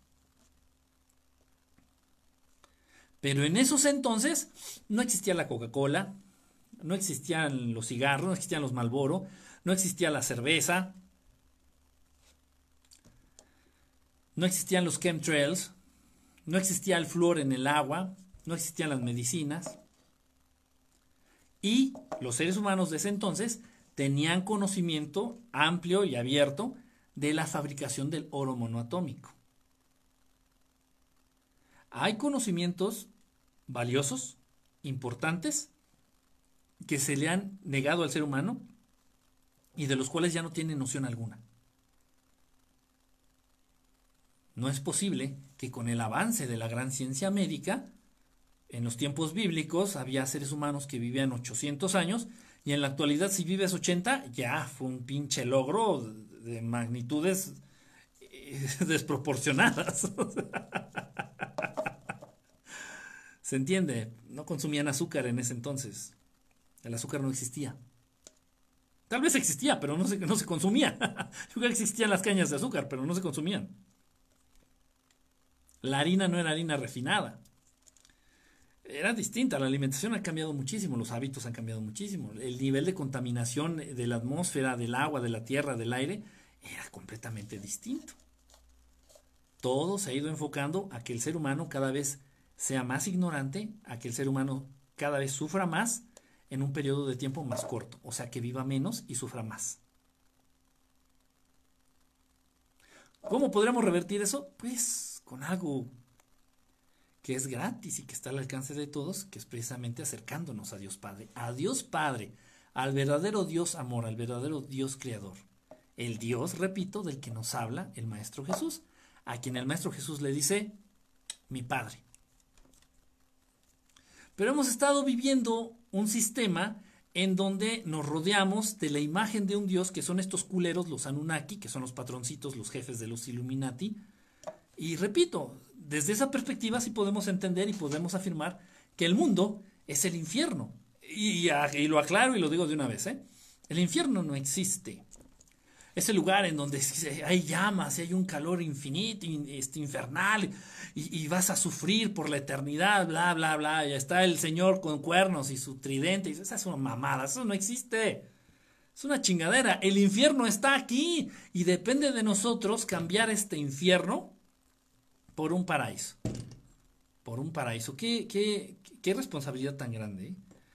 Y, y, el ser humano tiene la capacidad, sí tiene la capacidad. ¿Tiene las ganas? Pues tal vez tenga las ganas. Pero vive muy distraído. Por eso, por eso hay tanta película, por eso hay tanta droga, por eso este, te tratan de desviar la atención a la sexualidad a la sexualidad sin sentido, al coger por coger, al jalártela por jalártela, al masturbarte por masturbarte, a lo puritito pendejo, a lo puritito güey, empedarte, drogarte, ver fútbol, apasionarte con pendejadas. Esa es tu vida. La vida de, las mayorías, de las, de las grandes masas. Esa es la vida de las masas. ¿Cuántos minutos de tu día le dedicas a Dios? a buscarlo. ¿Quién sabe? Igual está abajo de las cobijas, o igual está abajo de mi cama. ¿Te has, te has, puesto a buscar a Dios abajo de tu cama? No, entonces no digas que no está ahí. No seas bestia. ¿Cuántos minutos de tu vida, cuántos minutos de tu vida, cuántos minutos de tu día le dedicas a Dios, a Dios Padre, al verdadero Dios amor? Este Dios que no es otra cosa más que amor, este Dios que no representa otra cosa más que un abrazo cálido. ¿Cuántos minutos de tu día te dedicas a eso? ves la novela, ves el fútbol, este, te la jalas, ves porno, eh, ves a Verdad Estelar, ves a Verdad Estelar, este, y por ahí alguno que otro mañoso se masturba viendo Verdad Estelar. Me, me di a mí mismo, Entonces, este, pero, pero ¿cuánto tiempo te dedicas a buscar a Dios, a sentirlo, a entenderlo? a tratar de hablar con Él, a decirle gracias, a pedirle. Porque Él te escucha, Él nos escucha a todos, a todos, a todos, a todos. No importa que te digas ateo, nos escucha, Él te escucha. Nos traen bien apendejados, estamos súper, súper apendejados. El día que la idea principal, ah, qué bonita frase, me voy a reventar, ¿eh? andaba inspirado. El día que Dios Padre, Dios Creador, Dios Amor, Dios nuestro Padre verdadero, El día que Dios ocupe la mayor parte de tus pensamientos, ese día el ser humano estará entrando de lleno a la quinta dimensión. Muchos creen que hay que meditar. El meditar ayuda, pero por supuesto. Pero muchos se, imaginan que hay que meditar o que hay irnos, eh, irnos a la punta del Himalaya, que no sé si sea tan buena idea. Este, hay que perderse por allá, hay que irse con los monjes Shaolin, hay que raparse la cabeza, o hay que experimentar con el ayahuasca, y hay que No, no, no, no, no. El día que la idea, que el concepto de este Dios Padre, Dios Amor, Dios Creador, Dios amoroso, el día que este Dios ocupe la mayor parte de tus pensamientos, ese día el ser humano estará verdaderamente evolucionando.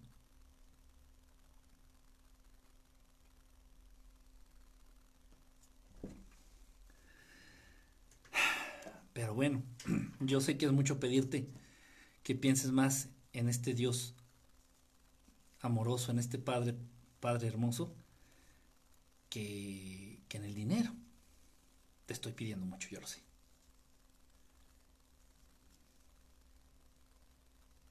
Algún día. Algún día. Bueno, pues vamos a dejarle hasta aquí. Vamos a dejarle hasta aquí, piojosos y piojosas de Periscope y de Facebook. Ya me di cuenta que los de Facebook también están piojosos. Hasta acá me. hasta acá me brincan. Hola, ¿no te parece que cuando Donald Trump estaba en un debate con Hillary, la amenaza, él la amenaza que si gana la iba, la iba a indagar por todo lo que ha hecho? Este, pues le está tirando bastante, bastante feo, le está tirando muy fuerte Donald Trump a los Clinton, ¿eh? Hay que aclarar eso. Donald Trump se está levantando en contra de los Illuminati, ya hay que decirlo, ya lo hemos platicado en, transmisiones anteriores. Es, es, Donald Trump ha hecho declaraciones en contra de la Organización Mundial de la Salud. Donald Trump ha hecho declaraciones en contra de la CIA, le recortó el presupuesto a la CIA. Donald Trump le dejó de dar dinero a la Organización Mundial de la Salud. Donald Trump ha declarado que el calentamiento global es una mamada solamente para justificar el control de, de las masas. Donald Trump ha dicho muchas barbaridades, aparentes tonterías. Pero si ustedes ya tienen conocimiento de qué va el mundo, cómo se maneja, quién lo mueve y por dónde estamos, se van a dar cuenta que Donald Trump dice, bueno, este güey le está tirando pedo a los Illuminati, se está poniendo en contra de los Illuminati, sí. Como lo hizo, igual como le hizo JFK, John F. Kennedy, en su momento. Está, está interesante, no, yo no sé en qué vaya a parar esto. Espero que sea lo mejor para todos. Espero que sea lo mejor para todos, pero si hay una, una, una guerrilla interna que está viviendo Estados Unidos. Ahí precisamente, por, por eso precisamente en el pueblo originario de Donald Trump es que se ha suscitado lamentablemente más esta chingadera del, del coronavirus. Es el pueblo originario de Donald Trump, Nueva York. Donald Trump nació en Nueva York, ha vivido en Nueva York toda su vida. Donald Trump es dueño del 30% de la ciudad de Nueva York. Donald Trump ama Nueva York. Y él se emputó cuando pasó lo de las torres. Donald Trump se emputó y dijo, algún día voy a sacar la verdad de, ese, de esa chingadera, de ese desmadre. Donald Trump ama y defiende Nueva York y pues precisamente por eso los Illuminati se han encargado de que el coronavirus esté pegando tan cabrón en, el, en la ciudad de Nueva York. No es coincidencia es, eh, está ahorita Estados Unidos los Illuminati contra Donald Trump y Donald Trump contra los Illuminati. Los Illuminati están haciendo bando con los chinos, los Illuminati están haciendo bando con los árabes. Por eso de pronto inundaron el mundo y Estados Unidos con petróleo árabe y por eso el barril de petróleo estadounidense un día amaneció a menos 9 dólares, igual que el mexicano. O sea, está, está cabrón, está, ya, ya se la pelaron. Ya ahorita el petróleo ya está retomando su, su valor, el barril de petróleo está tomando su valor otra vez poco a poco. Pues está cabrón. Está cabrón. Donald Trump está cazando a estas élites pedófilas. Esos mismos que son pedófilos son los mismos que consumen el adrenocromo, precisamente. Y Donald Trump se está dando la tarea de cazarlos. De cazar a estas, a, estas élites pedófilas. Y exponerlos. No sé, que sea, miren, Miren, nosotros tenemos, no tenemos nosotros que fijar nuestra esperanza Nosotros no tenemos que fijar este, eso, nuestra esperanza en alguien. Una, una persona no va a resolver los problemas del mundo. Tenemos que ser todos, todos, todos los que habitamos este planeta, siendo humanos o no humanos, todos los que habitamos este planeta tenemos que comprometernos para salir adelante, para mejorar las condiciones de vida, para abrir eh, paso a, un campo más espiritual que urge, urge, urge. Ya se está dando, ya se está dando, lo sé. Y muchos de los que están ahorita conectados, muchos de los que siguen también otros compañeros, otros, otros canales de YouTube, otros canales de, Facebook, otros perfiles de Facebook, lo que sea. Muchos, muchos, muchos, muchos, muchos humanos ya están abriendo los ojos, están dando cuenta de todas estas verdades ya saben de qué va, ya vamos entendiendo quiénes son los verdaderamente los buenos, quiénes son verdaderamente los malos. Los políticos no son ni buenos ni malos. Un político no va a cambiar la realidad de un país, mucho menos del mundo. Somos todos, todos debemos de comprometernos, todos, todos, todos, todos, todos, todos en el mundo. Rechazar lo malo. Y repito, enfocarnos un poquito más a Dios Padre, a Dios Creador. Ayudar que su voluntad se manifieste en este mundo a través de nuestras palabras y a través de nuestras, de nuestros, de nuestras manitas. Haz este balance que te estoy ahorita comentando y haz una, haz una pausa en tu vida, pinche mosquito. haz una pausa, vamos a hacer una pausa en nuestra vida, en nuestro día a día. Vamos a hacer una pequeña pausa y vamos a pensar, decir, esto es un, algo para nosotros. Una introspección personal y decir, a ver, ¿qué tanto estoy permitiendo que la voluntad de este hermoso Padre Creador, de este Dios Padre, se manifieste en este mundo a través de mí? Porque yo soy una herramienta, yo Enrique Estelar y ustedes aquí, este Natalie, este Pris, Lorena, Maximiliano, Mario, todos, todos, todos, todos, todos, todos somos una herramienta. Y tú decides ponerte al servicio de los Anunnaki o ponerte al servicio de Dios Padre hermoso Creador. Todo amor. Entonces haz una pausa y di, ¿a quién le estoy sirviendo? Estoy sirviendo a estos hijos de puta que tienen al mundo hecho un mierdero, que tienen al mundo hecho un puto infierno, que tienen a la raza humana confundida y apendejada a más no poder, o estoy sirviendo a mi hermoso Padre. Tus manos, ¿para qué las usas? ¿Para qué sirven más? Para ayudar, para apoyar, para dar abrazos, para servirle, para ayudar al pobre, al que no tiene que comer, al que necesita un consejo, al que necesita un abrazo. Tus palabras, ¿para qué las usas? ¿Para insultar? ¿Para criticar? ¿Para juzgar? ¿O para dar palabras de amor, para dar palabras de aliento? Para hablar de este mismo Dios Padre Amor. Somos herramientas y a quién le estás, como herramienta que eres, a quién le estás sirviendo, al bien o al mal. Y cuando la mayoría de los seres que habitamos este planeta decidamos ser herramientas del bien, el cambio será inminente. No hace falta disparar una sola bala, no hace falta mentarle la madre a nada, no, a nadie, no hace falta decir una sola mala palabra, ni decir una sola grosería. Cuando todos decidamos ser herramientas para el bien, para el amor, esto va a cambiar. Solamente hay que convencernos. Y créanme que es lo que verdaderamente le da sentido a la vida. Créanme, no es el trabajar, no es el desarrollarte profesionalmente, no es el tener muchísimo dinero. Ni siquiera, escucha lo que estoy diciendo, ni siquiera tener hijos. Es saberte que eres herramienta y saber a quién estás sirviendo. Y si vas a servir al mal, puta madre, hazlo bien, sírveles bien. No, no, no seas tibio, no, ay, bueno, es que los viernes y los sábados soy del bien y los domingos y lunes soy del mal. No, no, no mames, chingas a tu madre. Los, los, que más estorban y los que más chingan y los que más joden son los tibios. ¿Eres del bien o eres del mal? Aquí no hay mamadas. Aquí no hay de piña. Poco a poco poco a poco nos iremos convenciendo. Los Windsor, Leslie, gracias, sí, ese es el apellido que se pusieron estos pendejos, la familia real de Inglaterra. No se apellidan Windsor, tienen un apellido muy, muy judío, eh, no me acuerdo cuál es. Se pusieron Windsor para despistar. decir, esos no son judíos. de ascendencia judía. Dice, ¿cómo lo comen? Eh, me imagino que están hablando del, oro monoatómico. La cerveza tiene existiendo más de 10.000 años. Sí, no, tiene un chingo. y al pulque más. ¿eh? Si de pulque y cerveza vamos, no, no, no, te, no, te, no te enfrentes conmigo. el pulque sí me gusta. El pulque es una bebida espiritual, no es una bebida alcohólica. El pulque es una bebida espiritual. Ah.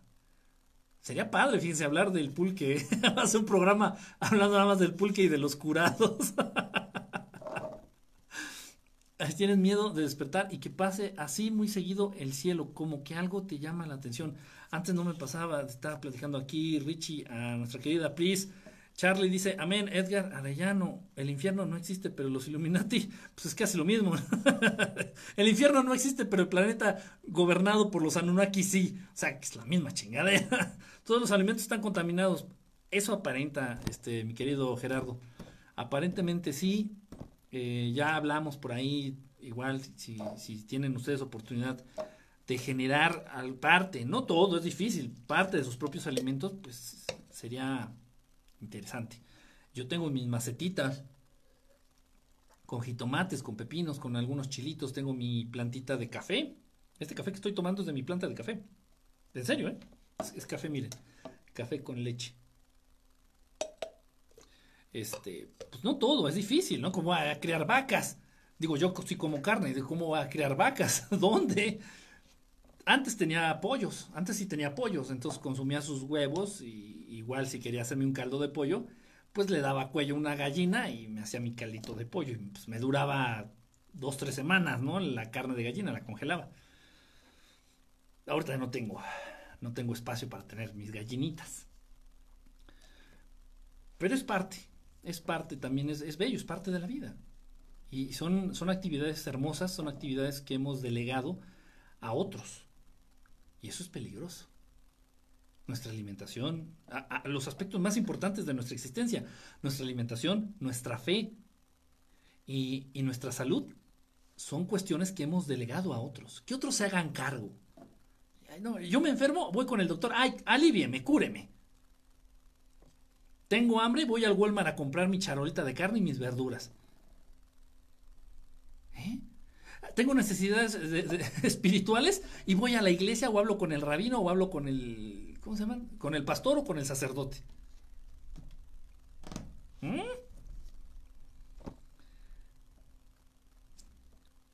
Un verdadero proyecto de luz es aquel en el que se te invita a ser cada vez más independiente. No a que dependas. No, no, yo no, yo, en este caso, por ejemplo, y es lo, y soy muy claro en eso, yo no quiero que la gente dependa de lo que yo les digo y de lo que, no, no, no, no, para nada. Yo estoy igual de inmenso que todos. No, no, no, no, no pero sí hago la invitación a que cada vez seamos un poco más independientes. De todo, de todo, de todo, de todo, más libres, más independientes. Eso es importante, es muy, muy importante. Es la manera en que ustedes van a diferenciar, hacer esta diferencia de entre quienes están jugando por el lado de la oscuridad y quienes están jugando por el lado de la luz. Bueno, a ver, déjenme ver los últimos mensajitos por Facebook y por Periscopio. Flor Ángel dice, ¿puedes hablar del rescate por parte de los hermanos mayores? Ok, vamos a hablar de esto. Vamos a tomar tres temas, voy a tomar tres temas, este lo, lo apunto. No rescate, vamos a decir intervención. Perdón. Mira, lo voy a apuntar, voy a tomar tres temas. Intervención. Intervención, hermanos mayores, es intervención, no es rescate, porque si nos rescatan, nos están generando dependencia a ellos. Entiéndanme, de verdad es difícil de entenderlo, porque estamos en una situación, en un sistema, en un mundo en donde el ser humano es completamente dependiente de todo, de todo, de todo, de todo. Del internet, del Walmart, de la tiendita de enfrente. O sea, si de pronto todo desaparece, nos morimos todos. Porque no somos autosuficientes, verdaderamente autosuficientes. Y no, y el sistema no lo va a permitir. Por eso si tú, a ti se te ocurre de pronto hacer una casa, por ejemplo, hacer una casa que no dependa del servicio de la luz pública, que no dependa del servicio de aguas público, que no, que no dependa para nada, el gobierno va y te la clausura, el gobierno va y te la quita, el gobierno va y te la destruye. Escuchen de verdad, esto es real. Es, es, es, de verdad alarmante. Si estos hijos de puta, el gobierno que sea, el gobierno mexicano, el gobierno español, el gobierno inglés, el gobierno que sea, son unos hijos de puta. Porque lo que más les interesa es que tú dependas de ellos. Que tú dependas de ellos. Ah, ¿Qué relación tiene Putin con los Illuminati? Mm, eso está también interesante, a ver, de apuntarlo.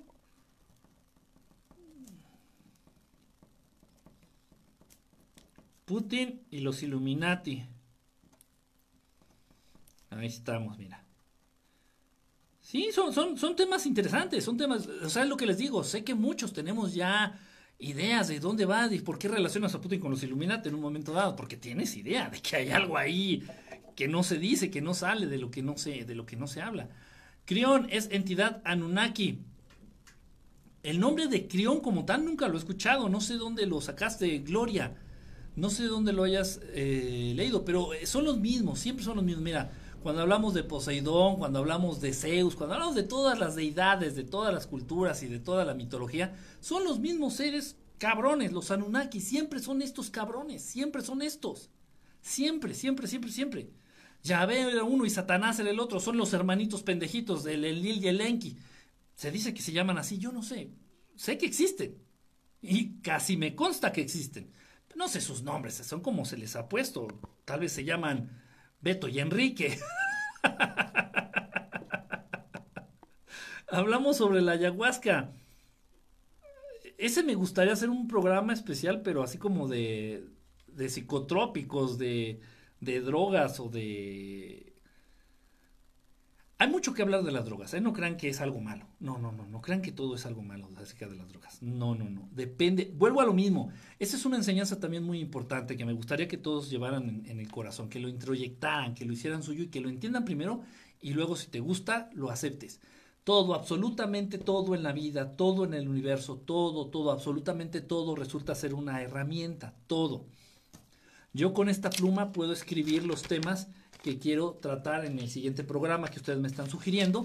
O con esta pluma puedo salir a la calle y enterrársela al primer perro que se me atraviese. Es una herramienta. Con esta pluma puedo escribir el poema más hermoso o puedo escribir una carta para amenazar a alguien. Todo en la vida es una herramienta. Todo, todo. Por favor, no se vayan con la finta. Decir, ah, no, no, es que ese fuma marihuana, es un pinche marihuano, maldito, que se muera. No, momento, espérate, espérate. La marihuana es una herramienta. ¿Qué uso le piensas dar a la marihuana? Las drogas en general son una herramienta. Por ahí, para quienes, para quienes no, no están cayendo en este concepto, para quienes están diciendo, está loco. Ok, les recomiendo, sí, sí estoy loco, pero no tanto. Les recomiendo el libro de las enseñanzas de Don Juan. Es una, es una obra magistral, es una historia real, no es una novela pendeja acá tipo Ángeles Mastreta, una mamada de esas de... No, no, no, no. Esto es un libro donde aprendes a partir de cosas reales. Cómprenlo, de verdad vale muchísimo la pena, vale mucho la pena. Les va es una introducción importante a este mundo invisible, a este mundo de la magia, a este mundo de la espiritualidad y habla de las drogas habla de las drogas. Eh, las enseñanzas de Don Juan, cómprenlo, es de Castaneda, es de Castaneda, se llama. Es, impresionante este libro, es padrísimo. Lo, en serio, créanme, quienes lo empiecen a leer, lo van a terminar de leer en, en dos días. Sabroso ese libro. ¿Sí lo has leído, Carlos? Está, está buenísimo, es, es, es, es, ese libro es básico para todos los que andamos en este pedo. es, es, buenísimo, de verdad es buenísimo y habla y te hace reflexionar esto. Dices, las drogas es una herramienta, como cualquier otra cosa. Puedes hablar sobre, ay Dios mío, sobre Ashtar Sheran. Uy, ahí, ¿sabes qué? Yo tengo que hacer ahí un, un programa especial, y lo apunto aquí también, de la Hermandad Blanca. Se escucha bajito. Qué raro, este... Tengo el celular muy cerca. Eh, es raro. Ah, igual súbele, digo, no, no, sé que no estás tonto o tonta, no sé digo esto. Inténtale subir el volumen ahí a tu cel. Estoy muy cerquita del, del celular. A ver. A ver ahí si se escucha mejor. Tal vez ahí se escucha mejor, ¿no? Voy a hacer un programa, vamos a hacer un programa, vamos a hablar específicamente de la hermandad blanca. Hay mucho, mucha manipulación de una vez les digo, el jefe, el cabroncito este que se autonombró jefe, don chingón, don Vergas, de la hermandad, de la supuesta hermandad blanca, son los mismos Anunnaki. Son los mismos Anunnaki, cuidado. Es un tema súper interesante. Las enseñanzas de don Juan Ali, así se llaman las enseñanzas de don Juan de Castaneda. No Castañeda, Castaneda, así se llama. Castaneda, así se llama el autor, es el apellido del autor. Este, buenísimo, buenísimo, buenísimo. De verdad es un libro que les va a encantar, se van a entretener mucho, van a aprender mucho y les va, les va, se escucha mejor. Le movió un papelito que estaba estorbando, fíjate, en el micrófono. Había un pinche papelito, un papelito que voló, así estaba exactamente aquí en la parte donde está el micrófono. Me di cuenta de decir, vale, lo quité con el dedito y cosas que pasan, cosas que pasan. En fin, ese libro es, muy chingón, muy chingón. Ah, voy a apuntar aquí el tema, la hermandad blanca.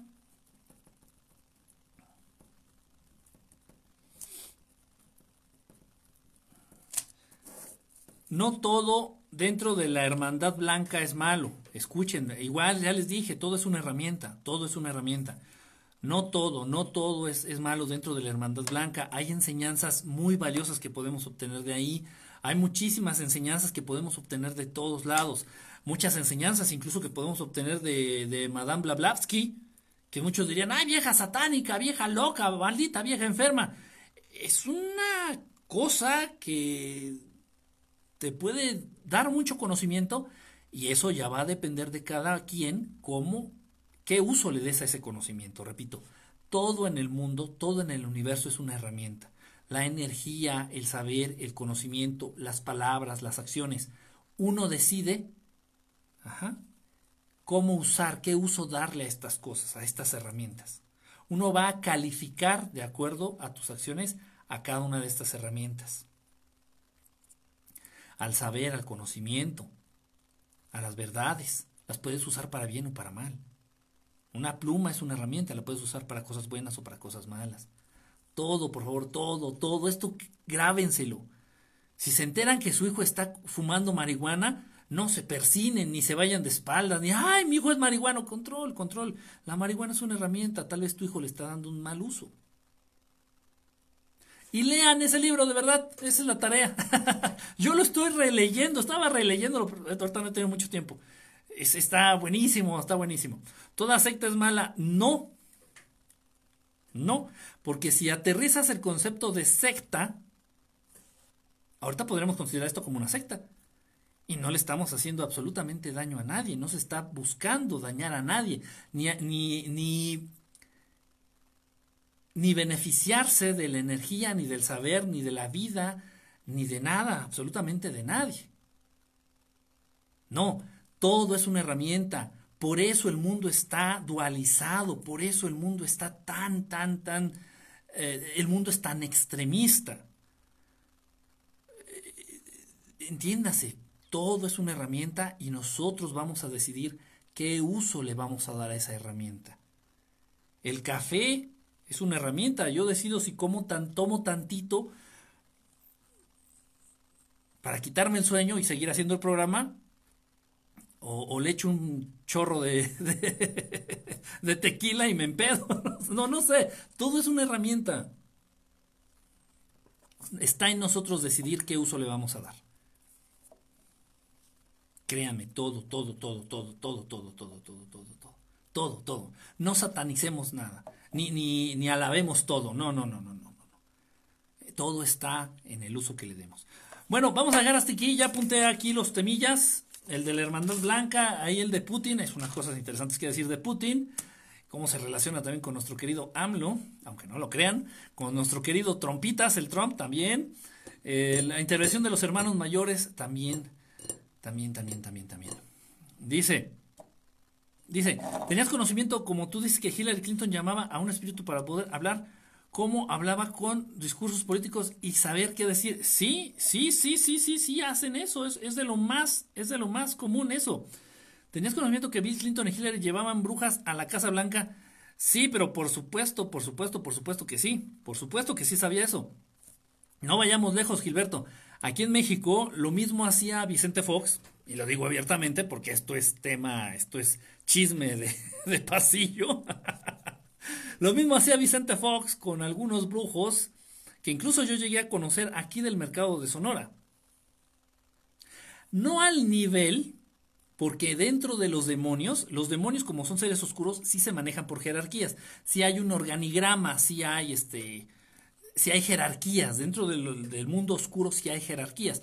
Hay demonios mayores, hay demonios menores. Los menos, menos chingones, obviamente, es Baphomet, Satanás, Yahvé, Jehová, los Anunnaki.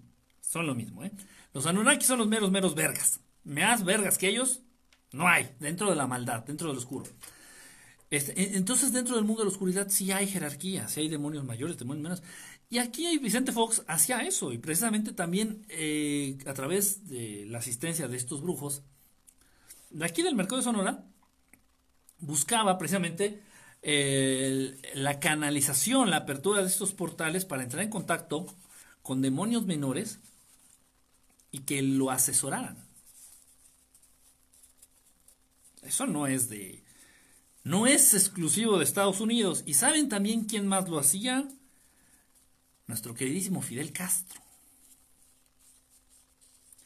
Y yo creo que era más chingón Fidel Castro incluso que, que los Clinton. Porque en este aspecto espiritual, ya sea para bien o para mal, Cuba lleva la batuta, salvo algunas tribus de África, Cuba lleva la batuta en este, en este tema. ¿eh? Por algo no pudieron desbancar en tantas décadas a Fidel Castro. Créanlo o no. Eso, ya es independientemente de, de, la creencia de cada uno. Eso ya es otro rock and roll. Porfa, día y horario. Así sabemos. El, ¿Qué libro es el, el de las enseñanzas de Don Juan, Sergio? Las enseñanzas de Don Juan. Tiene tres libros por ahí, este Castaneda, son tres libros, este, no me acuerdo de los otros, el viaje a Aztlán, o no me acuerdo cómo se llama el otro. La guerra del poder, no me acuerdo. Pero bueno, el, el primero y que es el que es precisamente la introducción para los otros dos, es las enseñanzas de Don Juan. No tiene que ver nada con Don Juan Tenorio. Don Juan es un brujo chamán, este, muy chingón, que conoció precisamente Castaneda, este, y bueno, pues terminó siendo su aprendiz. Y le enseñó muchísimas cosas, y esas cosas son reales, créanme. Yo mismo he podido comprobar que existen, son reales. Todo lo que viene ahí en el libro es real, existe. Y una parte, un tema interesante que toca este libro es el uso de drogas para expandir la conciencia humana. No para drogarte y para estar todo pendejo y babeando. No, no, no para hacer como borracho. No, no, no, no, no, no, no. Repito, en este caso también las drogas son una herramienta, pero uno va a decidir usarla para algo bueno o para algo, algo malo, en tu, eh, en tu contra o a tu favor. Eh, ¿Qué piensas de los decretos mundiales que pondrá el Papa este 16 de mayo? Creo que ya se pospuso este Gilberto. Iba a ser primero era el 14, luego el 20, luego pero creo que ya lo pasaron hasta hasta octubre, ¿no? Tengo entendido eso. Tengo entendido eso. Ya, ya lo comentamos hace ratito, este, Gilberto, no, no son nada, no según ellos nos dicen que tienen que ver con educación y nada, la verga, no. Este, van a ofrendar la fe de la mayoría de los pueblos del mundo a Baphomet. Es eso. Pero de todos modos, todas las religiones le han rendido culto a los Anunnaki, a Satanás, a Baphomet, de toda la vida. Entonces, ¿cuál va a ser la diferencia? Por eso lo que les digo, el día que el concepto de Dios Padre, Dios Amor, Dios Creador, el Dios del que nos habla el Maestro Jesús, el día que este Dios ocupe la mayor parte de nuestros pensamientos, ese día cambiará la realidad del ser humano, cambiará la realidad de este planeta para bien, a favor del amor, a favor de la verdad, a favor de la luz. Sin dejarnos y andarnos con tanto pinche rollo y sin andarnos con tanta pinche mamada y con tanta pinche vuelta. Sí, los bros brujos este, el lado activo del infinito, dice acá. Gracias, amigo, te busco para hacer, amigo, te busco para hacer proyectos. Felicidades por tu formato. Gracias. Este, pues saludos, saludos. Déjame ver acá qué mensaje dice por acá. luego los de Periscope se ponen roñosos y dicen que yo, que tú, que aquel. 3.400 dolaritos más 700 semanales. ¿Cómo no vamos a votar por Donald Trump? Ah, chinga. Me hubieras dicho para irme para el gabacho, oye. ya voy a la Ramos por la carne. Yo voy a la Ramos. ¿A la Ramos Millán será o cuál la Ramos? Eh, pues yo veo mucho dependiente emocional. A ver si ahora que no hay chelas se me quita un poco la panzota. Pues sí, como que ya no sé por qué no hay cervezas. Hay ley seca o no sé qué pasó ahí. Él está con Trump. Sustancias prohibidas, dice Amanecer. ¿Quién más anda por acá? Dice, y se daba unos viajesotes. Mejor córtale ya. Ah, dice Sanat Kumara, exactamente. Eh, le cambiaron el nombre. Un Kumara se entiende que son como estos maestros ascendidos, y lo pongo entre comillas. Estos maestros ascendidos eh, que pertenecen a la Hermandad Blanca supuestamente, se les conoce como un Kumara. Y Sanat, antes de plano, en serio, eh, antes directamente se llamaba Satán. Si ustedes utilizan, usan las palabras, las letras Sanat, pues pueden formar la palabra Satán. ¿Se entiende? Pero entonces le cambió para que no fuera tan obvio, entonces le, se puso Sanat. No mames, es, es realmente. todo está. Bueno, qué pinche manipulación. De lo que son capaces estos cabrones con tal de seguir ganando adeptos, con tal de seguir mamando energía, con tal de seguir chupando, con tal de seguir engañando a las personas, a los seres humanos. Hijos de la chingada. La brujería viene de África, luego Haití pasó a Cuba y luego acabaron la hermosa Venezuela, la izquierda, la élite, el mal, todo es lo mismo. En Cuba tienen un, conocimiento extremadamente avanzado de esto. ¿eh? Vi, vi, cosas en Cuba que de verdad les quitarían el sueño a ustedes de por vida. En serio, en serio. ¿eh? Y lo mismo, son herramientas, es el manejo, uso de energías. y bueno, ellos deciden cómo y para qué usarlos, ¿no? Ellos deciden para qué y cómo usarlo. Dice, ahí va, dice Arturo, Arturito el Bautizado. ¿Cómo se llama el libro? Se llama Las enseñanzas de Don Juan de Castaneda. Así se apellida el autor. Su nombre no me acuerdo cuál es. ¿Es Carlos? ¿Carlos Castaneda? ¿O Arturo? No, era Carlos Castaneda. Así se llama. Yo lo leí hace... Uh, los coyotes. Quique, me debes mi tema acá meses de los colores de la élite. ¿Los colores? Quique, ¿me debes mi tema hace meses de los colores de la élite? Eh, los significados de los colores o por qué usan, por ejemplo, por, qué la bandera de Estados Unidos tiene el rojo y el, el, azul, qué significa el rojo y el azul o qué representa, algo así por ahí. La Biblia ha durado mucho porque dice verdades a medias. Exactamente, exactamente. Ah, las cosas que son, las cosas que son mentiras caen o no duran. Las cosas que son puras mentiras caen o no duran. Exactamente, Hayam, Hayam, no te había leído, qué padre que andes por acá. Cada uno de nosotros podemos ser un pequeño cerillito en medio de la oscuridad, exactamente. Y si todos deciden eh, llenarse de luz, ser un pequeño cerillito, como tú dices, o un pequeño encendedor, que no sé dónde lo dejé, Imagínense la cantidad de luz que, va a emanar en este planeta o en este lugar, ¿no? Saludos, buen contenido, este, buen contenido, eh, Juan Manuel, gracias. Sí, Carlitos, Carlos Castaneda, ¿verdad? No creo que en Cuba levanten personas como en África. Hay cosas de las que no, hay cosas de las que no te puedo hablar, Gilberto. Hay cosas de las que no puedo hablar precisamente porque hice como un, un común, este, como que di mi palabra de que esas cosas no se dicen, no se deben de decir. Y está bien, porque a final de cuentas sí son este experiencias que tan solo de imaginarte que existen son cosas de verdad muy fuertes. Sí pueden generar un impacto negativo, negativo a nivel psicológico, a nivel emocional, a nivel este espiritual, no lo sé. Hay cosas que mejor deben de permanecer en donde están pero están muy fuertes, créanme, créanme que sí, hay un conocimiento muy avanzado, muy, muy avanzado allá en, en, Cuba, y no nada más en Cuba, no se vayan lejos, aquí en México teníamos a María Sabina, Y hay muchas cosas que no se sabe y no se dice de María Sabina, que tampoco vienen en los libros.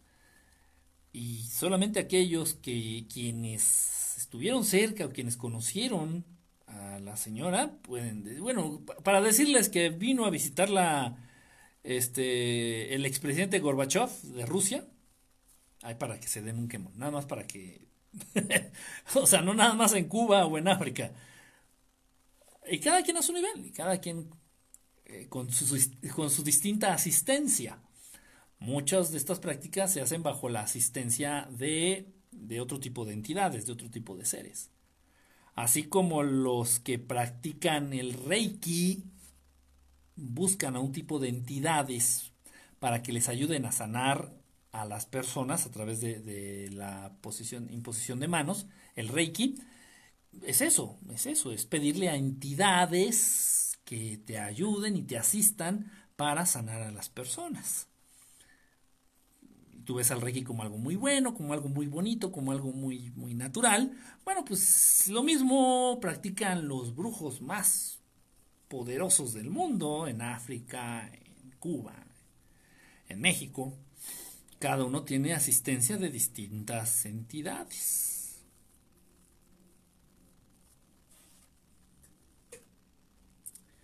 Sipi, sipi, sipi, sipi, sipi.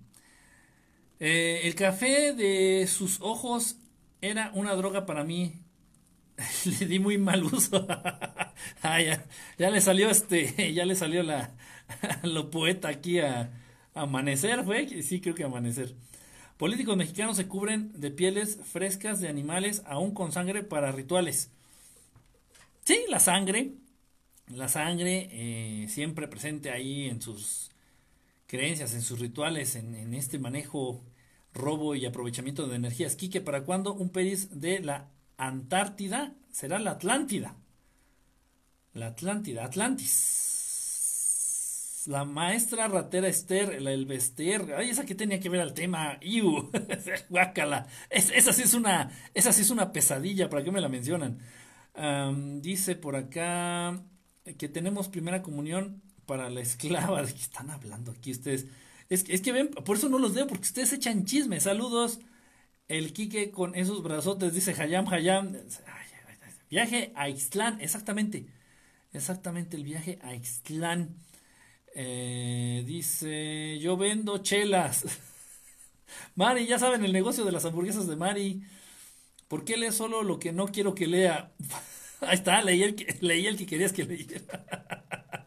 Me estoy saltando, obviamente son muchísimos mensajes. Gracias, de verdad. Muchísimo, muchísimo, muchísimo. Dice, seguro tienen una fan preferida en Facebook. Seguro tiene una fan preferida en Facebook. Pues no, no, realmente no, ¿eh? Las canciones de reggaetón, algunos son rituales o no. Ah, utiliza frecuencias con una intención específica y esto pues ya podríamos hablar de dentro de la conspiración, por ejemplo, de la música, con la cual experimentaron mucho los nazis. Esto, todo esto empezó con los nazis allá en los campos de concentración. Se dieron cuenta que a través de ciertas frecuencias podían generar ansiedad y miedo, en, en, este caso, en las personas que estaban en los, centros en los campos de concentración. La música antes se tocaba a 432 hercios, me parece. 432 y ellos se dieron cuenta que reproduciendo la música a 440, que es la frecuencia actual de la música común y corriente, toda la música en el mundo se reproduce y se toca a 400 a 440 este, hercios. Esa frecuencia genera ansiedad, genera la música tiene, tiene efectos directos, directos sobre el organismo, sobre... Es lo que hizo el, el experimento que hizo el doctor Masaru Emoto en el agua. Sometió a ciertas frecuencias, a cierto tipo de música, a ciertos tipos de sonidos, y, el agua respondía este, de distintas maneras. Entonces, si el ser humano se expone a esta música, lamentablemente pues, le den la madre. Hay aplicaciones que bajan de frecuencia, hay aplicaciones para el celular que toda la música que está en 440 la baja a 432 y es una música más agradable, es una música que tú escuchas y te relaja. Cualquier música, incluso me atrevo a decir que el puto reggaetón. El problema no está tanto en el tipo de música, el problema está en la intención de las letras y en la frecuencia en la que se está tocando, se está reproduciendo las músicas. la, música en general. Y repito, estos experimentos los hicieron los nazis, ¿eh? Estos experimentos los hicieron los, los nazis. Entonces, este, pues bueno, pero a ver, eso ya entra dentro de lo que son el tema de conspiraciones, la conspiración de la música, triste, muy, muy triste. Y de esto también habló Michael Jackson. De esto también habló Michael Jackson y bueno, pues ya saben dónde anda ahorita, ¿no? Que saludes a Amanecer, ya la saludé, Amanecer, Princesa Amanecer, ya tiene ratote que saludé. En el pueblo de la, de la Petaca, en Nuevo León, también hace aire para las energías. Hace aire para las energías. ¿Cómo yo me voy a dormir? Dice Víctor. Ah, ni es tan tarde. Por eso empecé más temprano para desvelarlos menos y así me agradecen. es una forma de controlar el 440. Sí, exactamente. El 440 es, es, para controlar, para generar ansiedad en el ser humano. Escuchando música. Fíjense, a, través de la música, estos cabrones en todos lados meten las pinches pezuñas. Uh, ok, dice reggaetón idiotiza. Eh, pues en parte sí. Uh, ahora entiendo por qué Juan Luis Guerra y su 440. El 440 significa eso, es la frecuencia en la que se está se reproduce la música actualmente, lamentablemente. Cristian, que estás muy bien. La misma élite hace que vive la música a esa frecuencia. Sí, exactamente. La del moño colorado a 440. ¿Por qué no hablas de los nazis que construyó un ovni y lo pilotaron? Pues, pues eh, no tiene mucho, más bien los conocimientos que tenían los nazis. Y no tanto el partido nazi, Hitler. Pero es un tema complicado. Eh, en el proyecto anterior yo me aventé a hablar de esto. Eh, y, bueno, si fuimos altamente censurados. Nos quitaron, me quitaron el canal que tenía de YouTube, me quitaron el, el perfil. En ese entonces, ¿cuál era? ¿El MySpace o el Hi-Fi? No me acuerdo una mamada de esas. Este, por hablar de ese tema. Ese tema es como muy prohibido. Muy prohibido sí hay mucho que aprender, se relaciona directamente también con el tema de, del pueblo judío, todo esto y lo que estamos viviendo actualmente, la creación de las élites, el sionismo, todo esto, pero es, es un tema complicado, muy complicadito. Exacto, esta es la manera en que nos están acondicionados. Básicamente es un arma, se llama Psych Warfare, Psych, Psyche Warfare. Katy Perry, Katy Perry y Taylor Swift, sus videos sí son rituales. Sí, sí, sí, sí, tienes razón, tienes toda la razón. Y bueno, ambas super programadas por Disney eh, dentro del proyecto del MK Ultra, terrible, terrible. Les recomiendo David Icke. David Icke también, este, sí, sí, bueno, los libros carísimos, carísimos, debo decirlo, y, y es una queja, carísimos los libros de David Icke. Tiene, tiene unos muy buenos, tiene unos muy buenos también, recomendables. Igual yo nomás me pude comprar uno, los otros los he leído piratas o descargados de internet, pero muy buenos. Carlos, ha de ser bien desesperante tener un canal que no se calla. ¿De qué está hablando aquí? ¿Por qué no hablas de los nazis? Dice aquí que las pirámides egipcias no dan para un programa. Muchos secretos detrás de las pirámides, sí, sí puede ser también. Podríamos también, podremos considerarlo. Uh, ok. Bueno, vamos a dejarlo hasta aquí. Gracias a todos. Hoy los puedes encontrar en YouTube. Me imagino que estás hablando de los libros de, de David Icke. Pues sí, yo intenté comprarlos y no, o sea, sí están, pero de verdad, o sea, dices, hay por ahí David Icke debería de, de intervenir porque si están carísimos, o sea, caros es poco. Que se hable de la marihuana, de su consumo, el de los libros de, de, Castaneda. Eh, no específica, bueno, ah, se habla de la droga en general, de las drogas, del uso de las drogas. Muy interesante, muy interesante. La frecuencia 432 afecta, es benéfica. La, la música debiera de, de reproducirse a, a 432 hercios. Así era originalmente. Los instrumentos se afinaban a 432 hercios. Yo estuve en, un, en una banda de música, me gusta mucho la banda, la música, me gusta mucho tocar la guitarra, el violín, el, la batería, y afinábamos, eh, tocábamos baladas, no era rock, eran baladas, y afinábamos eh, los instrumentos a 432 y a la gente le gustaba mucho escucharnos. Y nos lo decían, es que la música se escucha como muy tranquilizante, como muy relajante eh, les, les, llamaba la atención en algo, obviamente, o sea, el, el cuerpo reacciona, eh, cada célula de tu organismo al someterse a estas frecuencias del 432 en la música, reacciona de una manera. Toda la música que yo les pongo, ahorita la música que, que, tengo de fondo en Periscope, en el programa, a lo largo del programa estuve reproduciendo una música, está a 432. Las, la, las, los sonidos, la música, todo lo que les pongo cuando hacemos meditaciones está a 432, 432 Hz. Y yo tengo la aplicación en mi celular de 432, así se llama 432. Entonces toda la música que tengo en mi celular la cambia de 440 a 432 y se escucha... Tienen que escucharla. no, no sé, no puedo describirla en palabras. Escuchen una canción a 440 y luego bajen la 432 y es una cosa chingona. De verdad, de verdad, de verdad. Eh, en afecta la frecuencia 440, sí, sí, sí, no es la mejor. La 440 genera ansiedad, principalmente genera ansiedad. Genera ansiedad en el ser humano. Bueno, pues muchísimas gracias a todos. Ya, ya, Richard, ya me voy, ya. me despido de los hermanos acá de Facebook. Gracias a todos los que estuvieron conectados. Nos vemos el viernes.